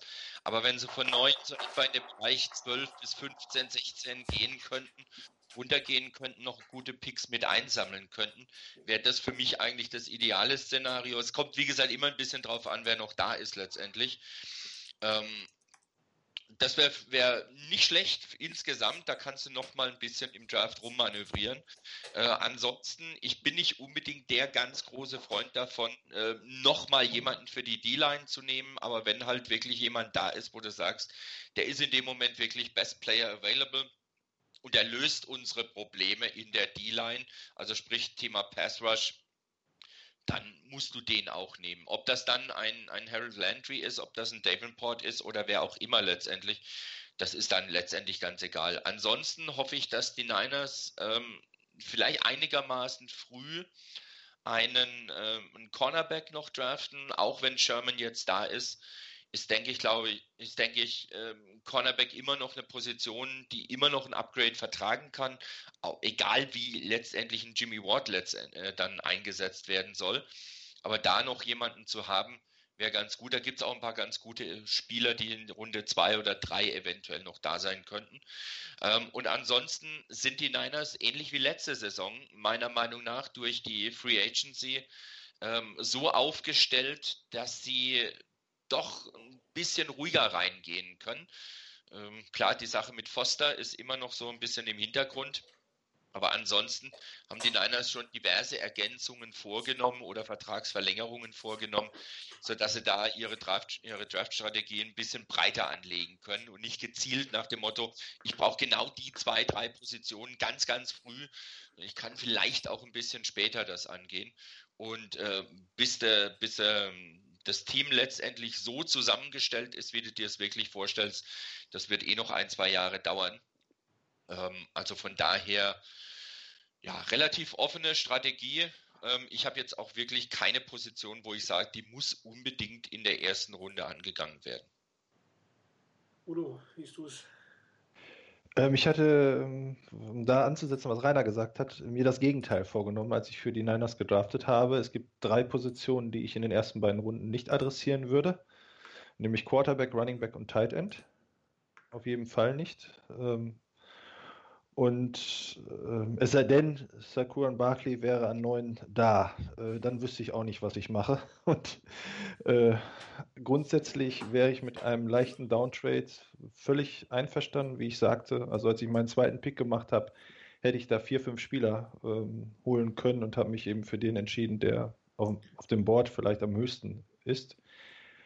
Ähm, wenn wir no, vielleicht treten wir sogar noch mal zurück. Also mein Szenario war ursprünglich mal das mit den Bills und dann vielleicht sogar noch mit den Patriots, dass Bill nochmal anklopft und sagt, John Lynch, wir müssen uns nochmal zusammensetzen.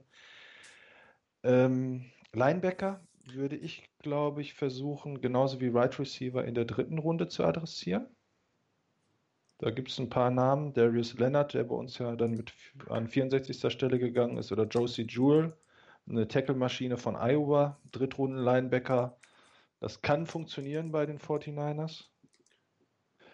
Ähm, und Wide Receiver, äh, glaube ich, da tut sich auch kein großer Unterschied, ob man jetzt an 59 oder an 70 einen Wide Receiver holt. Ist natürlich auch die Frage, wie viele, die man auf seinem Board hat, gerade in dieser Range weggehen und man dann vielleicht nochmal ein paar Plätze nach oben muss.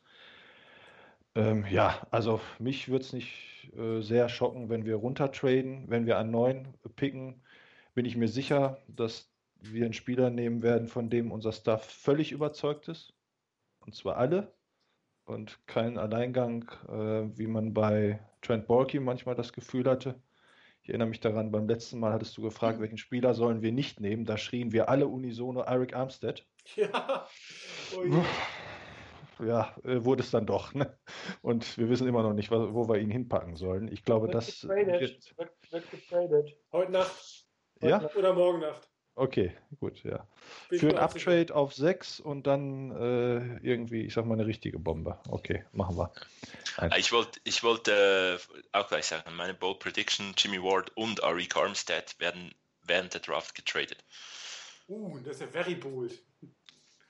Ja, man muss auch mal was äh, was raushauen. Ähm, Ich, ja, nee, Ich also habe übrigens den, den, das Gerücht irgendwo schon gelesen, dass die Patriots interessiert sein könnten, ihre beiden Picks zu traden. Mit den 49ers kommt von nach, Ja, der, genau. Also nach der alten, muss man sagen, Trade Value Chart ziemlich genau hin. Exakt auf den Punkt. Äh, 10 Punkte, glaube ich, sind es. 67, ja, 10 Punkte Vorteil hätten wir.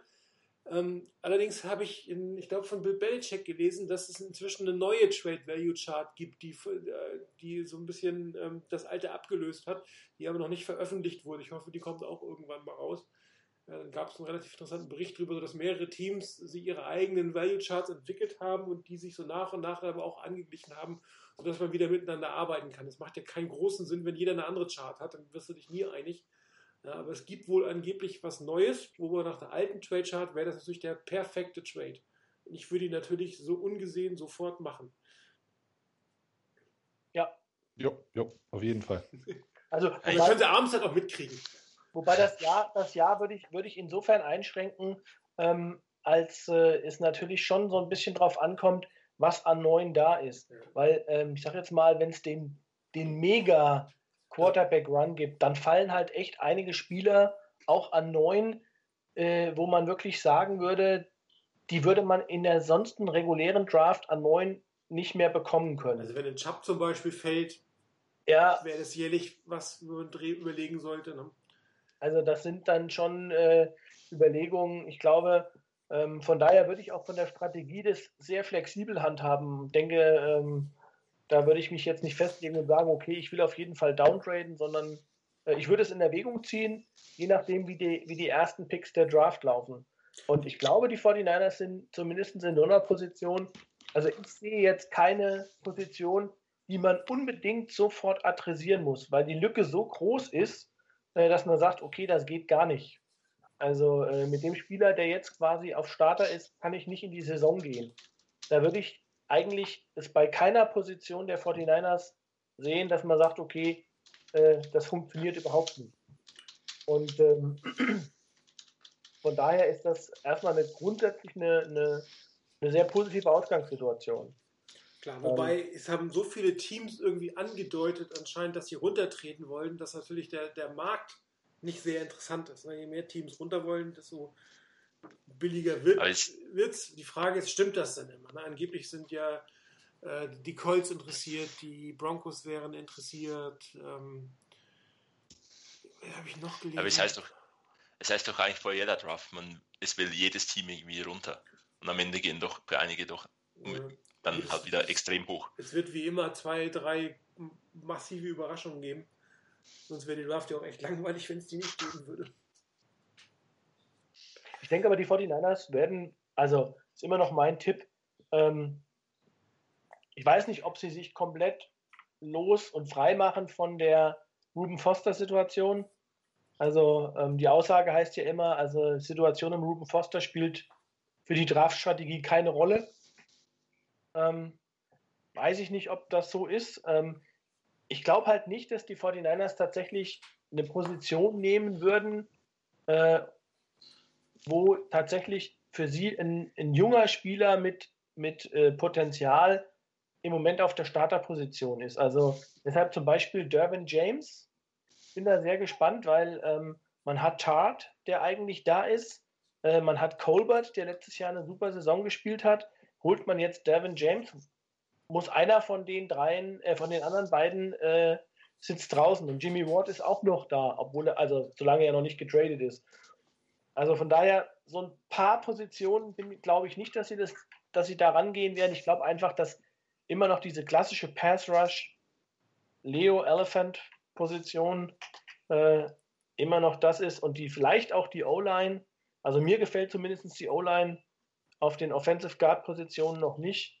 Dass das so die beiden Punkte sind, die man am ehesten adressieren könnte von den Positionen her. Ich glaube, was wir, wo wir relativ sicher sein können, ist, dass nicht der klassische Best Player Available gedraftet wird, weil dieses, das ist so eine bulky Geschichte, ich hole dir einen Spieler und du setzt ihn ein und du machst das schon. Und das ist halt nicht mehr das, was die 49ers machen, sondern sie werden den Best Available Player für ihr System nehmen. Und das muss nicht der sein, den alle anderen vielleicht als Best Available oder das größte Talent hat in irgendeiner Form. Gut, aber Balky hat auch nicht den Best Player Available genommen, sondern eher der Most Injured Player. Ja, so kann man das auch sehen. Aber er, Ja, doch, den Best, also der Best Bulky Available. ja, also, genau. Ja, Ich meine, das der ist hat- halt immer so eine, so, so eine Geschichte. Fragst du fünf Draft-Experten, wer ist der Best Player Available? Ja. Dann sagen dir fünf Draft-Experten sech verschiedene Spieler. Genau. Ich halte das Ja. sowieso für eine etwas, also gerade ab, was weiß ich, vielleicht kriegst du die ersten zehn noch hin. Vielleicht, aber auch nur vielleicht. Zumal dann das Thema Quarterback immer ja eine andere Wertigkeit hat. Der ist vielleicht nicht der best available Player zu dem Moment, aber er, er bedient halt eine Position, wo es halt wenig Talent gibt in Summe. Ja, und das, da, da fällt die Strategie schon weg. Und ich glaube, wir werden wieder irgendwas sehen, dass, dass ein System, Systemfit, wie das so schön heißt, dass das eine starke Rolle spielen wird und dass deswegen da vielleicht der ein oder andere Spieler, den wir alle als, als Spieler interessant finden, nicht genommen wird, weil halt ähm, äh, Shanahan und, und Lynch ihn nicht geeignet für das 49ers System betrachten. Und ich kann mir auch durchaus vorstellen, dass man das Thema mit dem Charakter nochmal nach der Foster-Geschichte zumindest im Hinter mehr im Hinterkopf hat. Also selbst wenn man sagt, dass, dass Ruben Foster keine Rolle spielt, dann würde ich es eher auf die Position beziehen, als auf diese Situation, dass man ja wusste, dass man einen potenziell problematischen Spieler bekommt. Und zum Beispiel hat Ja. auch ähm, Pete Carroll letztens in, einem, in, einem, in einer Pressekonferenz gesagt, dass die ähm, Seahawks durchaus Spieler von ihrem Board gestrichen hatten, die früher drauf sind, wo sie die eine oder andere problematische äh, Situation außerhalb des Feldes sehen. Und dass dann die, die Teams da auch durchaus noch stärker drauf schauen, gerade bei den hohen Picks, dass es auch ein Spieler ist, den sie äh, vielleicht durch eine Verletzung verlieren, aber nicht deswegen, weil er sich zu blöd benimmt. Ja, ich finde, da sollte man auch wirklich als Team drauf achten. Es heißt ja nicht umsonst Draft, also es ist wirklich eine Lotterie. Irgendwo vor Jahren habe ich mal den Bericht gelesen, es kommt darauf an, häufiger richtig zu liegen, als daneben zu liegen auf Dauer. Und da gibt es halt Steelers, Packers, äh, Patriots, Teams, die das halt sehr, sehr gut machen. Und äh, es, man hat, glaube ich, mehr, wenn man in den ersten zwei Runden eher ja, äh, Spieler holt, wo man nicht so viele Bauchschmerzen hat, auch wenn dann vielleicht der absolute Oberburner nicht dabei ist. Aber wenn das solide Starter sind für die nächsten fünf bis acht Jahre, ähm, ja, dann hat man eben zwei Ankersteine in seiner Mannschaft, ne? zwei Schlüsselpositionen besetzt. Und ähm, so diese Projekte, die Balky da manchmal gerne aus dem Hut gezaubert hat, oder wie hieß unser Wide Receiver AJ Jenkins? Oh, Ja, dann lieber ein Spieler, der unsexy scheint, wie Calvin Ridley oder so. Aber höchstwahrscheinlich wird er in der NFL auch etliche Jahre starten und eine ähm, Anspielstation sein. Ja, wobei, wobei die Diskussion, glaube ich, ähm, ich weiß, äh, das ist wie bei Quentin Nelson dieses Jahr, ist der sicherste Pick in der Draft. Also äh, ist, wird von allen gesagt, also das ist der Mega-Pick, egal ob du jetzt an zwei oder an acht ihn bekommst. Also du musst quasi, immer musst du ihn nehmen. Und ich weiß nicht, äh, den Namen schon wieder vergessen, äh, überlege gerade damals. Aaron Curry? Was?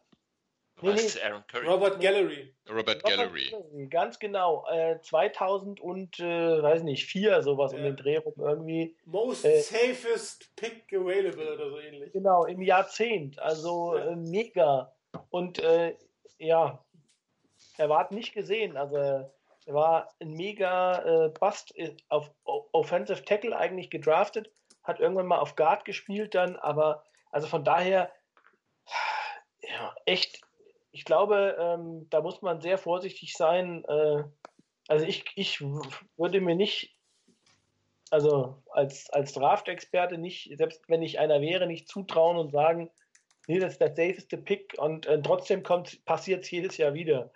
Also, ähm, ja, ich weiß nicht, also ich glaube, dass, ich weiß nicht, wer es eben gesagt hat, mehr Recht haben als daneben liegen.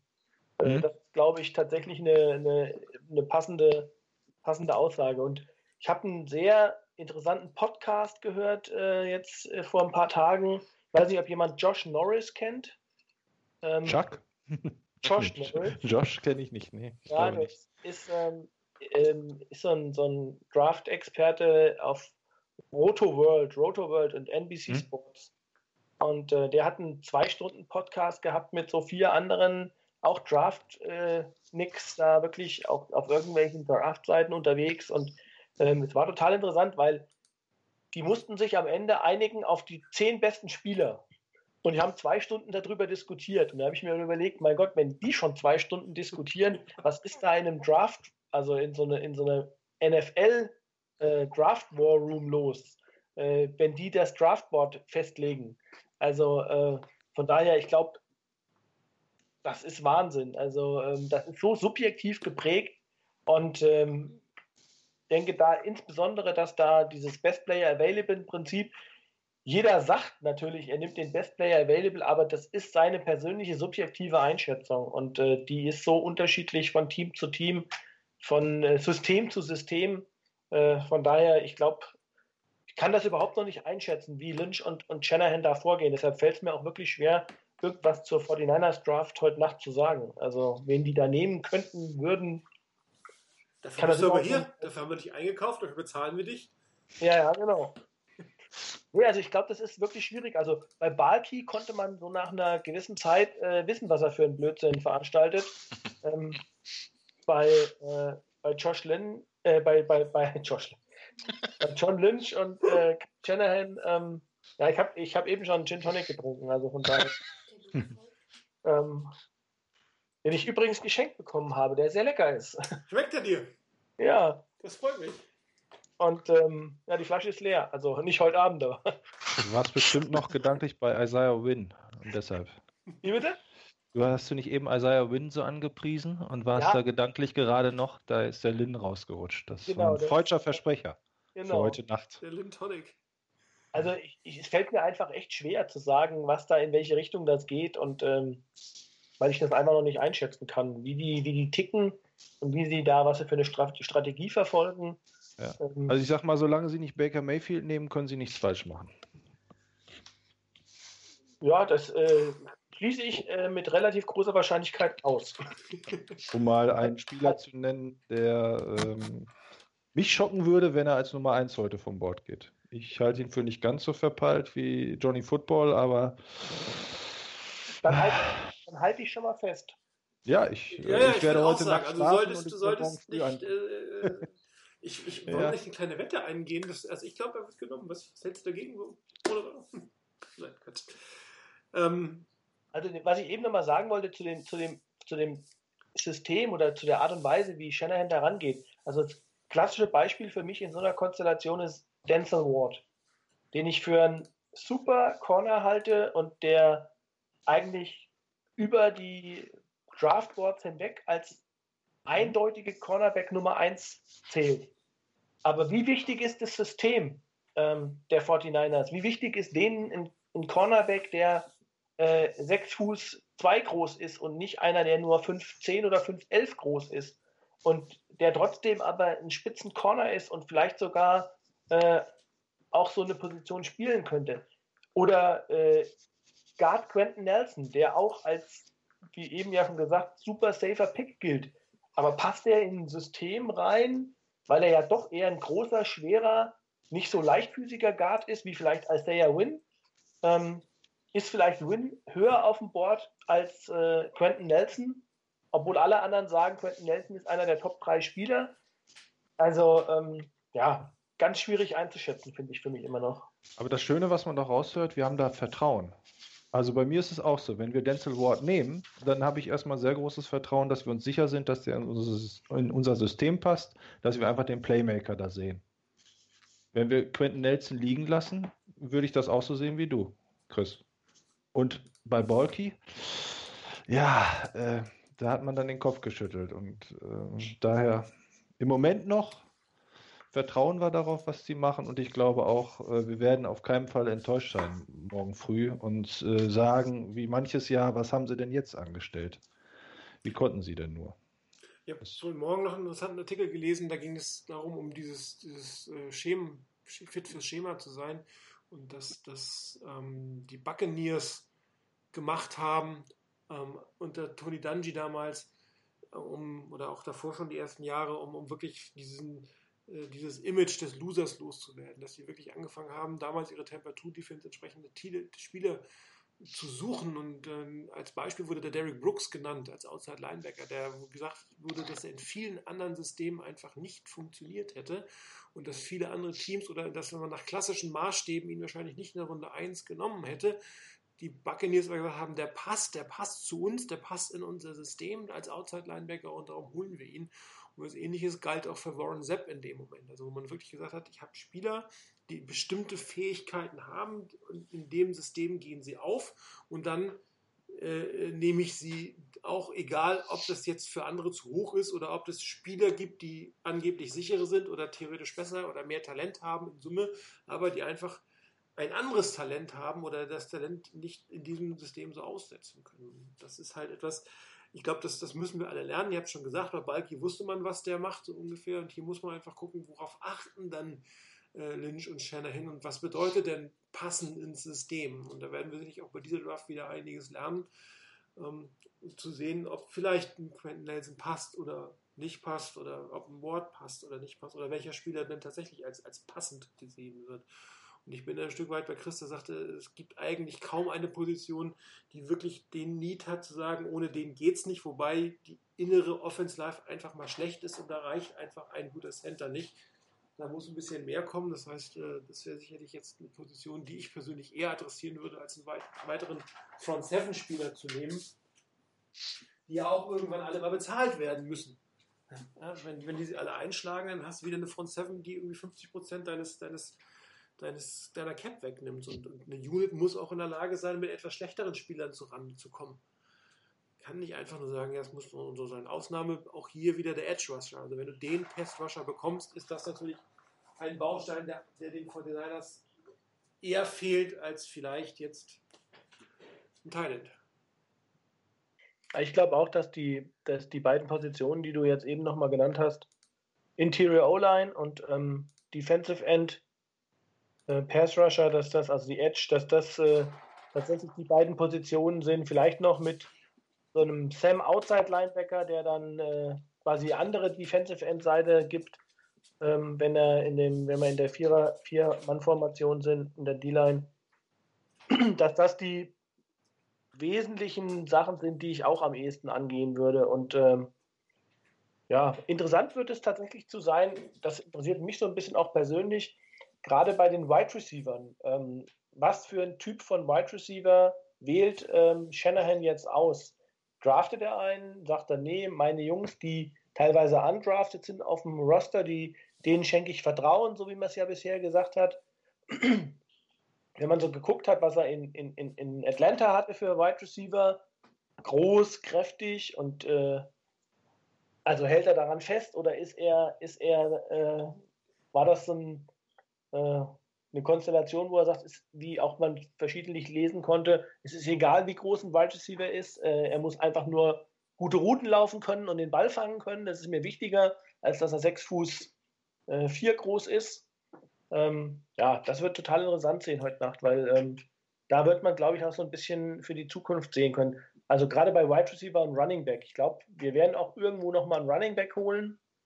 Ähm, ich glaube nicht, dass wir dass wir äh, ganz ohne gehen. Ähm, und ich glaube auch irgendwo wird ein Wide Receiver kommen. Da bin ich mir sicher.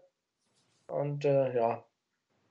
Da ja, werde ich einfach. Auch, auch zu, zu ähm, Julio Jones gesagt, das ist kein Muss, das ist ein, eine gute äh, Ergänzung, die, die einem natürlich hilft, aber das ist kein Muss für sein System. Ja. Ja, gut, er, das ist ja auch immer das, was er sagt, dass er in der Lage ist, äh, ein, ein, Spiel oder einen Spielzug so aufzubauen, dass er seine äh, Wide Receiver frei bekommt. Und dass es nicht zwingend ist, dass ich eben einen Wide Receiver sozusagen in den 50-50 Bällen, dass er dann den Catch machen muss. Mhm. Das kommt auch vor, aber das ist eben nicht, äh, nicht der, das Muss. Dann die große Frage, sollten die Fortinanders einen Quarterback draften? Alte Weisheit von Bill Walsh, in jeder Draft muss man einen Quarterback holen. Wie seht ihr das? Ja. Okay, Begeisterung. nein, nein, nein, ich überlege gerade, ich, mir fällt der Vorname nicht ein hier, wenn der von Western, nee, Western Kentucky, also hier White, wenn der irgendwann hinten noch da ist, fände ich den sehr interessant. Also, Aber was äh, heißt das hinten für dich? Ja, ich fürchte, der geht leider auch vor der fünften Runde. Aber, ähm, oder vielleicht auch nicht. Also, das wäre jemand, der mir schon im Spiel gegen wieder die Fighting Irish aufgefallen ist. Aber ähm, ja auch sehr gut in der Senior Bowl gespielt hat. Ähm, ja. Also, ja, Auf Mike den bin ich White, gespannt, was der, ob der eine NFL-Karriere hinlegen wird. Sagen wir es mal so. also Mike White, fünfte, sechste Runde, damit könnte ich mich auch anfreunden. Ich meine, der interessanteste, ich finde immer noch interessanteste Quarterback, ich würde auch tippen, dass das äh, einer für die Patriots sein könnte, von Richmond, Kyle Loletta. Paletta, genau. Ähm, also, äh, das Wird schreit sogar noch eher gehen, ne? Glaube ich, oder? Ja, ich, also ich, mein Tipp so Runde 2, vielleicht sogar schon Ende Runde Das- 2, Das wird Runde früh drei. für uns. ist für uns, glaube ich, zu früh. Aber das ist, schreit so ein bisschen nach, äh, nach Jimmy Garoppolo 2. Und ähm, aber ich weiß nicht, äh, also ich glaube, die 49ers können gut mit, ähm, mit Jimmy Garoppolo und mit äh, CJ Bessert in, in die neue Saison gehen. Also ich hätte da zumindest keine Bauchschmerzen. Und ich Mhm. weiß gar nicht, ob man dann einen dritten Quarterback dann tatsächlich auch aufs Roster nimmt. Wahrscheinlich Oder- wirst du dann wieder einen undrafted Free Agent filmen und Genau. gucken, welcher von den beiden Wer schafft, wer Genau. haut, wer, genau, also wer schafft es, auf die äh, Practice Squad. Genau. Und wer, wer ist der dritte dann auf der Practice Squad? Also das würde mich nicht wundern und ähm, ja, Nick Mullins, den man da ja noch hat, äh, da wird man dann einfach gucken müssen. Ähm, also ich glaube, das hängt tatsächlich dann am Ende von der Draft ab, was ist denn da in Runde 6 und Runde 7. Und ähm, auch da, ich habe lustigerweise gerade heute mit einem, mit Arbeitskollegen darüber gesprochen, äh, der auch so ein bisschen Football-affin ist. Und ähm, glaube einfach, dass wir als Fans die Draft ab Runde 4 oder 5 komplett anders und falsch einschätzen. Also ich glaube, die Teams gucken in diesen späten Runden unglaublich stark auf Spieler, die nicht nur Backup-Funktionen oder das Roster auffüllen, sondern ich glaube, da spielen Special Teams eine unglaublich große Rolle. Und da nimmt man vielleicht eher mal einen Spieler, der auf einer Backup-Position nicht erste Wahl ist, aber vielleicht äh, trotzdem in Special Teams deutlich besser äh, agiert.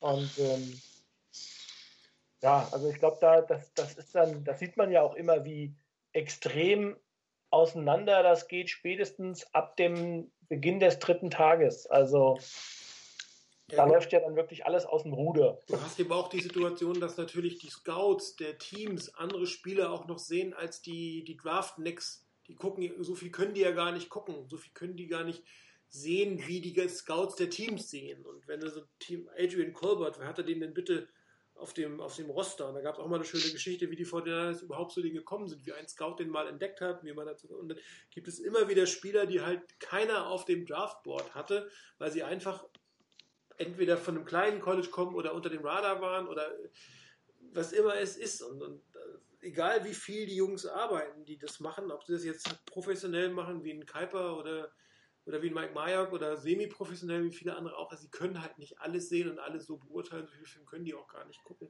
Das heißt, ab der gewissen Runde sind da natürlich auch Spieler bei den Teams auf den Boards, die keiner auch nur annähernd irgendwie auf dem Schirm hat. Ne? Ich glaube, es ist dann auch so, dass irgendwie vielleicht bei einem, beim einen oder anderen College ein Scout ist bei einem Spiel, wo ein Spieler unglaublich überzeugt. Also schaut man sich den genauer an, ähm, evaluiert ihn besser als oder mehr als ein anderes Team. Und deswegen gibt es dann wirklich immer wieder die lustigen äh, Spieler, die dann in der fünften, sechsten, siebten Runde gepickt werden. Hat noch nie jemand davon gehört. Ähm, NFL.com hat keinen Scouting Report dazu, hat keine Angaben ähm, irgendwie ähm, und überrascht quasi auch die, dass der überhaupt in der Draft irgendwo wäre.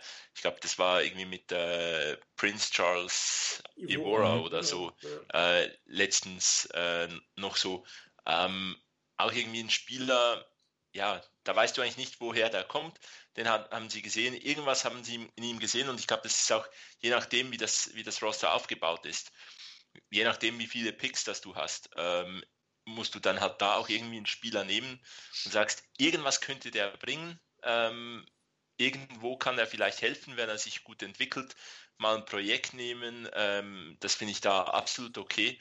Wenn die Projekte äh, nicht in den ersten beiden Tagen kommen, dann finde ich das äh, auch ganz, ganz vertretbar, weil ähm, irgendwie ein Pick, zum, um, um den nachher quasi sicher zu entlassen, ist auch nicht toll, aber ein Pick, der dann plötzlich wie äh, Colbert äh, so, so einschlägt, das ist natürlich dann top. Gut, wir sind relativ weit fortgeschritten zeitlich. Ich würde euch jetzt bitten, jedem seinen Wunschpick, sein, äh, was wäre sein Idealpick für die Position 9 und vielleicht den einen oder anderen, naja, nicht für viele interessanten Picks oder Sleeper für die späten Runden. Fangen wir mal mit Rainer an. Ähm, Wunschpick. Also ein Wunschpick realistischer an 9. Wunschpick. Realistischer Wunschpick an 9. Ja. Ähm, boah. Realistisch. Ich denke mal, so jemand wie Harold Landry oder ähm, Derwin James, Minka Fitzpatrick. Das wären so die drei, wenn aus den dreien einer rauskommt, wenn die Niners an neun bleiben, ähm, da könnte ich gut mit leben. Udo, äh, oder hast du noch was für die Laten, für die späten Runden? Entschuldige. Ähm, für die ganz, also für die späten Runden, so ein Super Sleeper, den überlasse ich äh, dem hessischen Chris. Udo, Ähm, ja, äh, ich, also Landry Fitzpatrick sehe ich auch so ähnlich. Ähm, als Domer ähm, werfe ich mal einfach Quentin Nelson mit in den Ring, ähm, ohne jetzt wirklich beurteilen zu können. Ich habe gerade noch mal schnell geguckt. Zone Blacking soll auch passen. Äh, ist er wirklich äh, fit genug auf den Füßen? Ähm, also Bradley Sharp ist, glaube ich, äh, kein realistischer Wunschpick. ja, äh, an neun hast du gesagt, ne? Ja, genau. Wäre vielleicht echt eine Option, wenn der wirklich fällt und fällt und fällt, äh, vielleicht sogar ein, zwei Plätzchen dafür hochzugehen. Ähm, Sleeper für die ganz späten Runden habe ich auch nicht. Grundsätzlich finde ich Darius Leonard und Josie Jewell als ähm, Linebacker nicht verkehrt, aber bestimmt Drittrunde. Und Cedric Wilson, Wide Receiver von Boise State, könnten wir vielleicht auch für die dritte Runde noch im Radar haben. Um Sehr nochmal. schöner Pick, sehr schön. Welcher? Cedric Wilson, Danke. total interessant. Also total interessanter Wide Receiver. Auch mit meiner Meinung nach sehr unter dem Radar. Ja. Ich glaube sogar noch, leicht, wenn man Glück hat, sogar noch später als Runde 3. Den hatte ich übrigens bei 80 Prozent und ähm, also ich habe dann mir einige Prospects angeguckt und eben Corbett bei 81 Prozent. Äh, dann habe ich gesagt, okay, dann wird es der Offensive Lineman. Wir haben ja gesehen oder alle bestätigt, dass wir da Bedarf sehen in der Interior-Linie. Die Schweiz. Ähm, ich habe mich früh mal so ein bisschen in Calvin Ridley verguckt. Äh, ich fände den halt als Wide Receiver durchaus interessant. Ich glaube nicht so äh, an diese ähm, Draftboard-Umwälzungen, die immer vor der, vor der Draft dann noch kommen. Da, da stürzt irgendwie dann irgendein Spieler komplett ab von, von Pick Nummer äh, 5 auf 50 oder so. Äh, daran glaube ich im, in Real Life nicht, denn wenn es irgend so was geben würde, dann hätten das die Teams sicherlich früh erkannt. Und äh, ich glaube, diese, diese Drops es dann, wenn es so eine, eine Story ist wie da mit dem Offensive Tackle, äh, mit der Bong, ähm, wo man einfach noch ganz, ganz, ganz kurz News hat und sagen muss, dass ähm, aber ansonsten glaube ich, sind die Draftboards gemacht und äh, gibt es die großen, großen Umwälzungen nicht mehr äh, kurz vor der Draft. Und deswegen Calvin Ridley als, als äh, Target für Jimmy Garoppolo könnte könnte ich mich definitiv mit anfreuen. Ähm, ich nehme dennoch diesen Spieler namens Trade. Ähm, der, der wird noch oft genommen werden. ähm, für die späteren Runden, ich hätte gern Dalton Schulz, Titan Stanford. Ähm, ich glaube, das wäre so eine richtig guter, gute Ergänzung auch für das, für das ganze System. Ähm, und einfach, John Lynch muss einen Spieler von Stanford nehmen. Okay. Ja, also mein Wunschpick, äh, ich hoffe, dass es ein realistischer Wunschpick wäre eigentlich tatsächlich Quentin Nelson. Ähm, eventuell Minka Fitzpatrick. ich würde halt ungerne einen Front Seven Spieler haben, könnte natürlich jetzt mit, mit einem super Pass Rusher durchaus leben, aber eigentlich würde ich gerne mal eine andere Position adressieren, nachdem wir jahrelang äh, in die Front Seven nur investiert haben. Und äh, daher wäre mein Wunsch eigentlich tatsächlich in die Offense Line. Auch wir haben ein neues Spielzeug, auch das muss geschützt werden. Das Laufspiel ist essentiell auch für das System von Shanahan. Hier haben wir auch Geld ausgegeben für, neuen, für neues Spielzeug und äh, der sollte mehr haben als einen guten Center und einen guten Left Tackle und einen hoffentlich wieder gesunden, vernünftigen Right Tackle.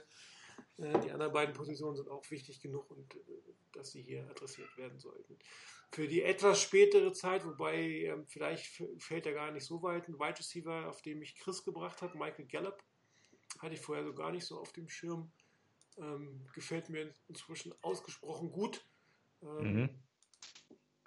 Ich glaube, Chris, du hast ihn sogar in der zweiten Runde bei uns jetzt in der, in der Mock Ich, genommen. Ne? ich habe ihn in der zweiten Runde Ja, genommen. okay, zwar bei den Cowboys. Ja, Ja. Also, keine Ahnung, das wäre für mich ein schöner Drittrunden-Pick für die 49ers, definitiv. Ähm, und ich fand, den haben wir ein bisschen gescoutet, Offense Tackle ähm, na, von Pittsburgh, Kyle O'Neill. Brian O'Neill. Der Mhm. war auch bei den 49ers zu Besuch, habe ich gelesen. Brian O'Neill, ne? 70 Prozent bei mir bei dem Zweitrunden-Pick. Okay. Also das sind Ja. so Spieler, also bei den ganz die Tiefen, das überlasse ich tatsächlich auch dem Chris, äh, der jetzt dran ist. Soll ich was zur Nummer 9 sagen? Oder? Ja, bitte sag auch was zur Nummer. So. Du darfst was zur Nummer. Du musst nicht nur die Deep Sleeper nennen. Du darfst auch was zur. Nummer 9 sagen.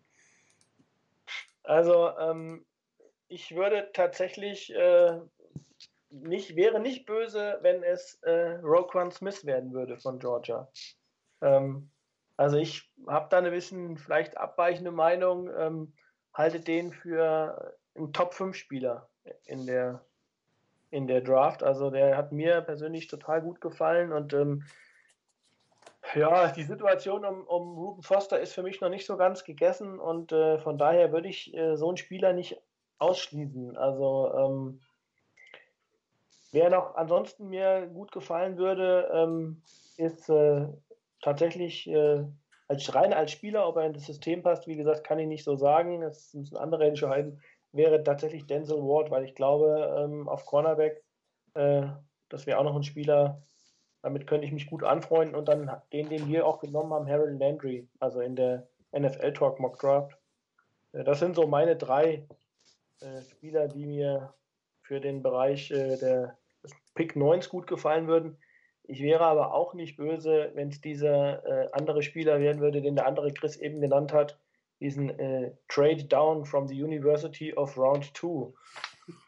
Äh, also, ähm, ja, so, ein- so ein Trade mit den, mit den Patriots äh, und dann vielleicht sogar nochmal, je nachdem, wen man dann da hat, äh, nach oben, das wäre auch eine interessante Geschichte. Also, ja, und ansonsten von den, von den, Ja, dein Favorit für den 223. Pick hätte ich ihn auch gerne jetzt. was, 223 Pick? ist klar. Äh, also von den, von den Sleepern, das ist ja immer so ein Ding. Also das kommt immer darauf an, wen man auch, wo man auch hinguckt. Aber ähm, so ein paar interessante Spieler, die wurden auch schon mit den 49ers in, in, äh, in Verbindung gebracht. Äh, ich weiß nur nicht, ob ich ihn unfallfrei aussprechen kann. Äh, von der Yale University.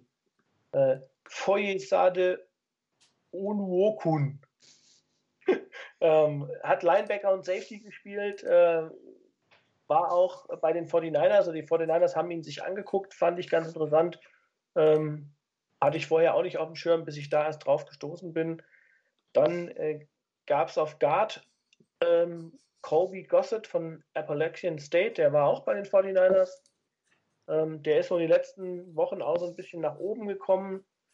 Äh, dann gibt es einen ganz interessanten Defensive End, Joe Ostman von Central Michigan. Äh, könnte auch so ein Sechstrunden-Pick sein. Ähm, wir haben auch äh, in, der, in, der, in unserer NFL-Talk Mock Draft dann noch über ein paar äh, Cornerbacks gesprochen. Da gibt es insbesondere, glaube ich, für den Slot-Bereich durchaus ein paar interessante Spieler. Ähm, Darius Phillips beispielsweise von Western Michigan ist so einer. Ähm, Dann hatten wir, äh, ich weiß gar nicht, wen hatten wir noch auf dem Schirm? Ähm, wir haben Avonte Mad Maddox genommen ähm, von Pittsburgh, auch ein Cornerback. Also das sind alles da so Bereiche. Ich glaube, gerade bei den Cornerbacks in Runde 5, 6, 7, da ist halt echt viel Bewegung drin und da kommt das, was, was wir eben auch schon besprochen haben, dass äh, da wirklich sehr, sehr individuell geguckt wird und wie, je nachdem, wie gescoutet worden ist. Vielleicht noch einer, ich glaube aber, das ist ein bisschen weniger ein, ein, ein Sleeper. Ähm, der wird wahrscheinlich schon früher gehen. Äh, Kemoko Turai von Rutgers, auch ein Defensive End. Und ähm, ja, ich weiß nicht, von den Offensive Tacklern vielleicht noch. Aber der ist auch kein, wirklich nicht mehr als Sleeper zu sehen. Desmond Harrison von Western Georgia oder West Georgia, Offensive Tackle. Ähm, ja. Ich belasse es mal dabei. Ansonsten sitzen wir wahrscheinlich in was. Ich war noch hier. Genau. Also, ähm, ich zahle übrigens 20 Euro in die Fanzone-Kasse, wenn die 49ers Timon. Scheiße, wo finde ich ihn jetzt? Wir haben den gedraftet, Chris. Mein Name Timon ist Harris? Timon Harris. Harris von Stony Brook draften. Ja. Dann zahle ich 20 Euro in die Fanzone-Kasse. Ja, und dann habe ich gerade gelesen, dass äh, die Gerichtsverhandlung von äh, Ruben Foster in Alabama nächste Woche, äh, Quatsch, Mittwoch, den 9. sein soll, also übernächste Woche Mittwoch, wegen der Drogengeschichte. Mal gucken, was da rauskommt. Wahrscheinlich wird das dann da eher mit einer Geldstrafe oder abgewiesen werden, aber das ist mal die erste Indikation. Die anderen beiden Misdemeanors in äh, Kalifornien sind ja zugunsten der anderen Anklagen fallen gelassen worden. Auch da werden wir sicherlich die äh, nächsten Zeit noch ein bisschen mehr hören. Ähm, ich danke euch, dass ihr dabei wart, euch allen fürs Zuhören. Wir werden nächste Woche keine Post-Draft-Sendung machen. Ich bin nämlich ähm, auf Dienstreise. Wir müssten also dann übernächste Woche eine machen. Das ko- koordinieren wir dann in den nächsten zwei Wochen und sagen euch rechtzeitig Bescheid. Ansonsten für alle, die heute Nacht gucken, Chris, wahrscheinlich bist du einer derjenigen. Viel Spaß. Für den Rest äh, viel äh, ein gutes Aufwachen mit dem ersten Blick auf, auf äh, die Draft der 49ers und auf die Draft der NFL. Und äh, wir hören uns demnächst wieder. Bis dann. Ciao.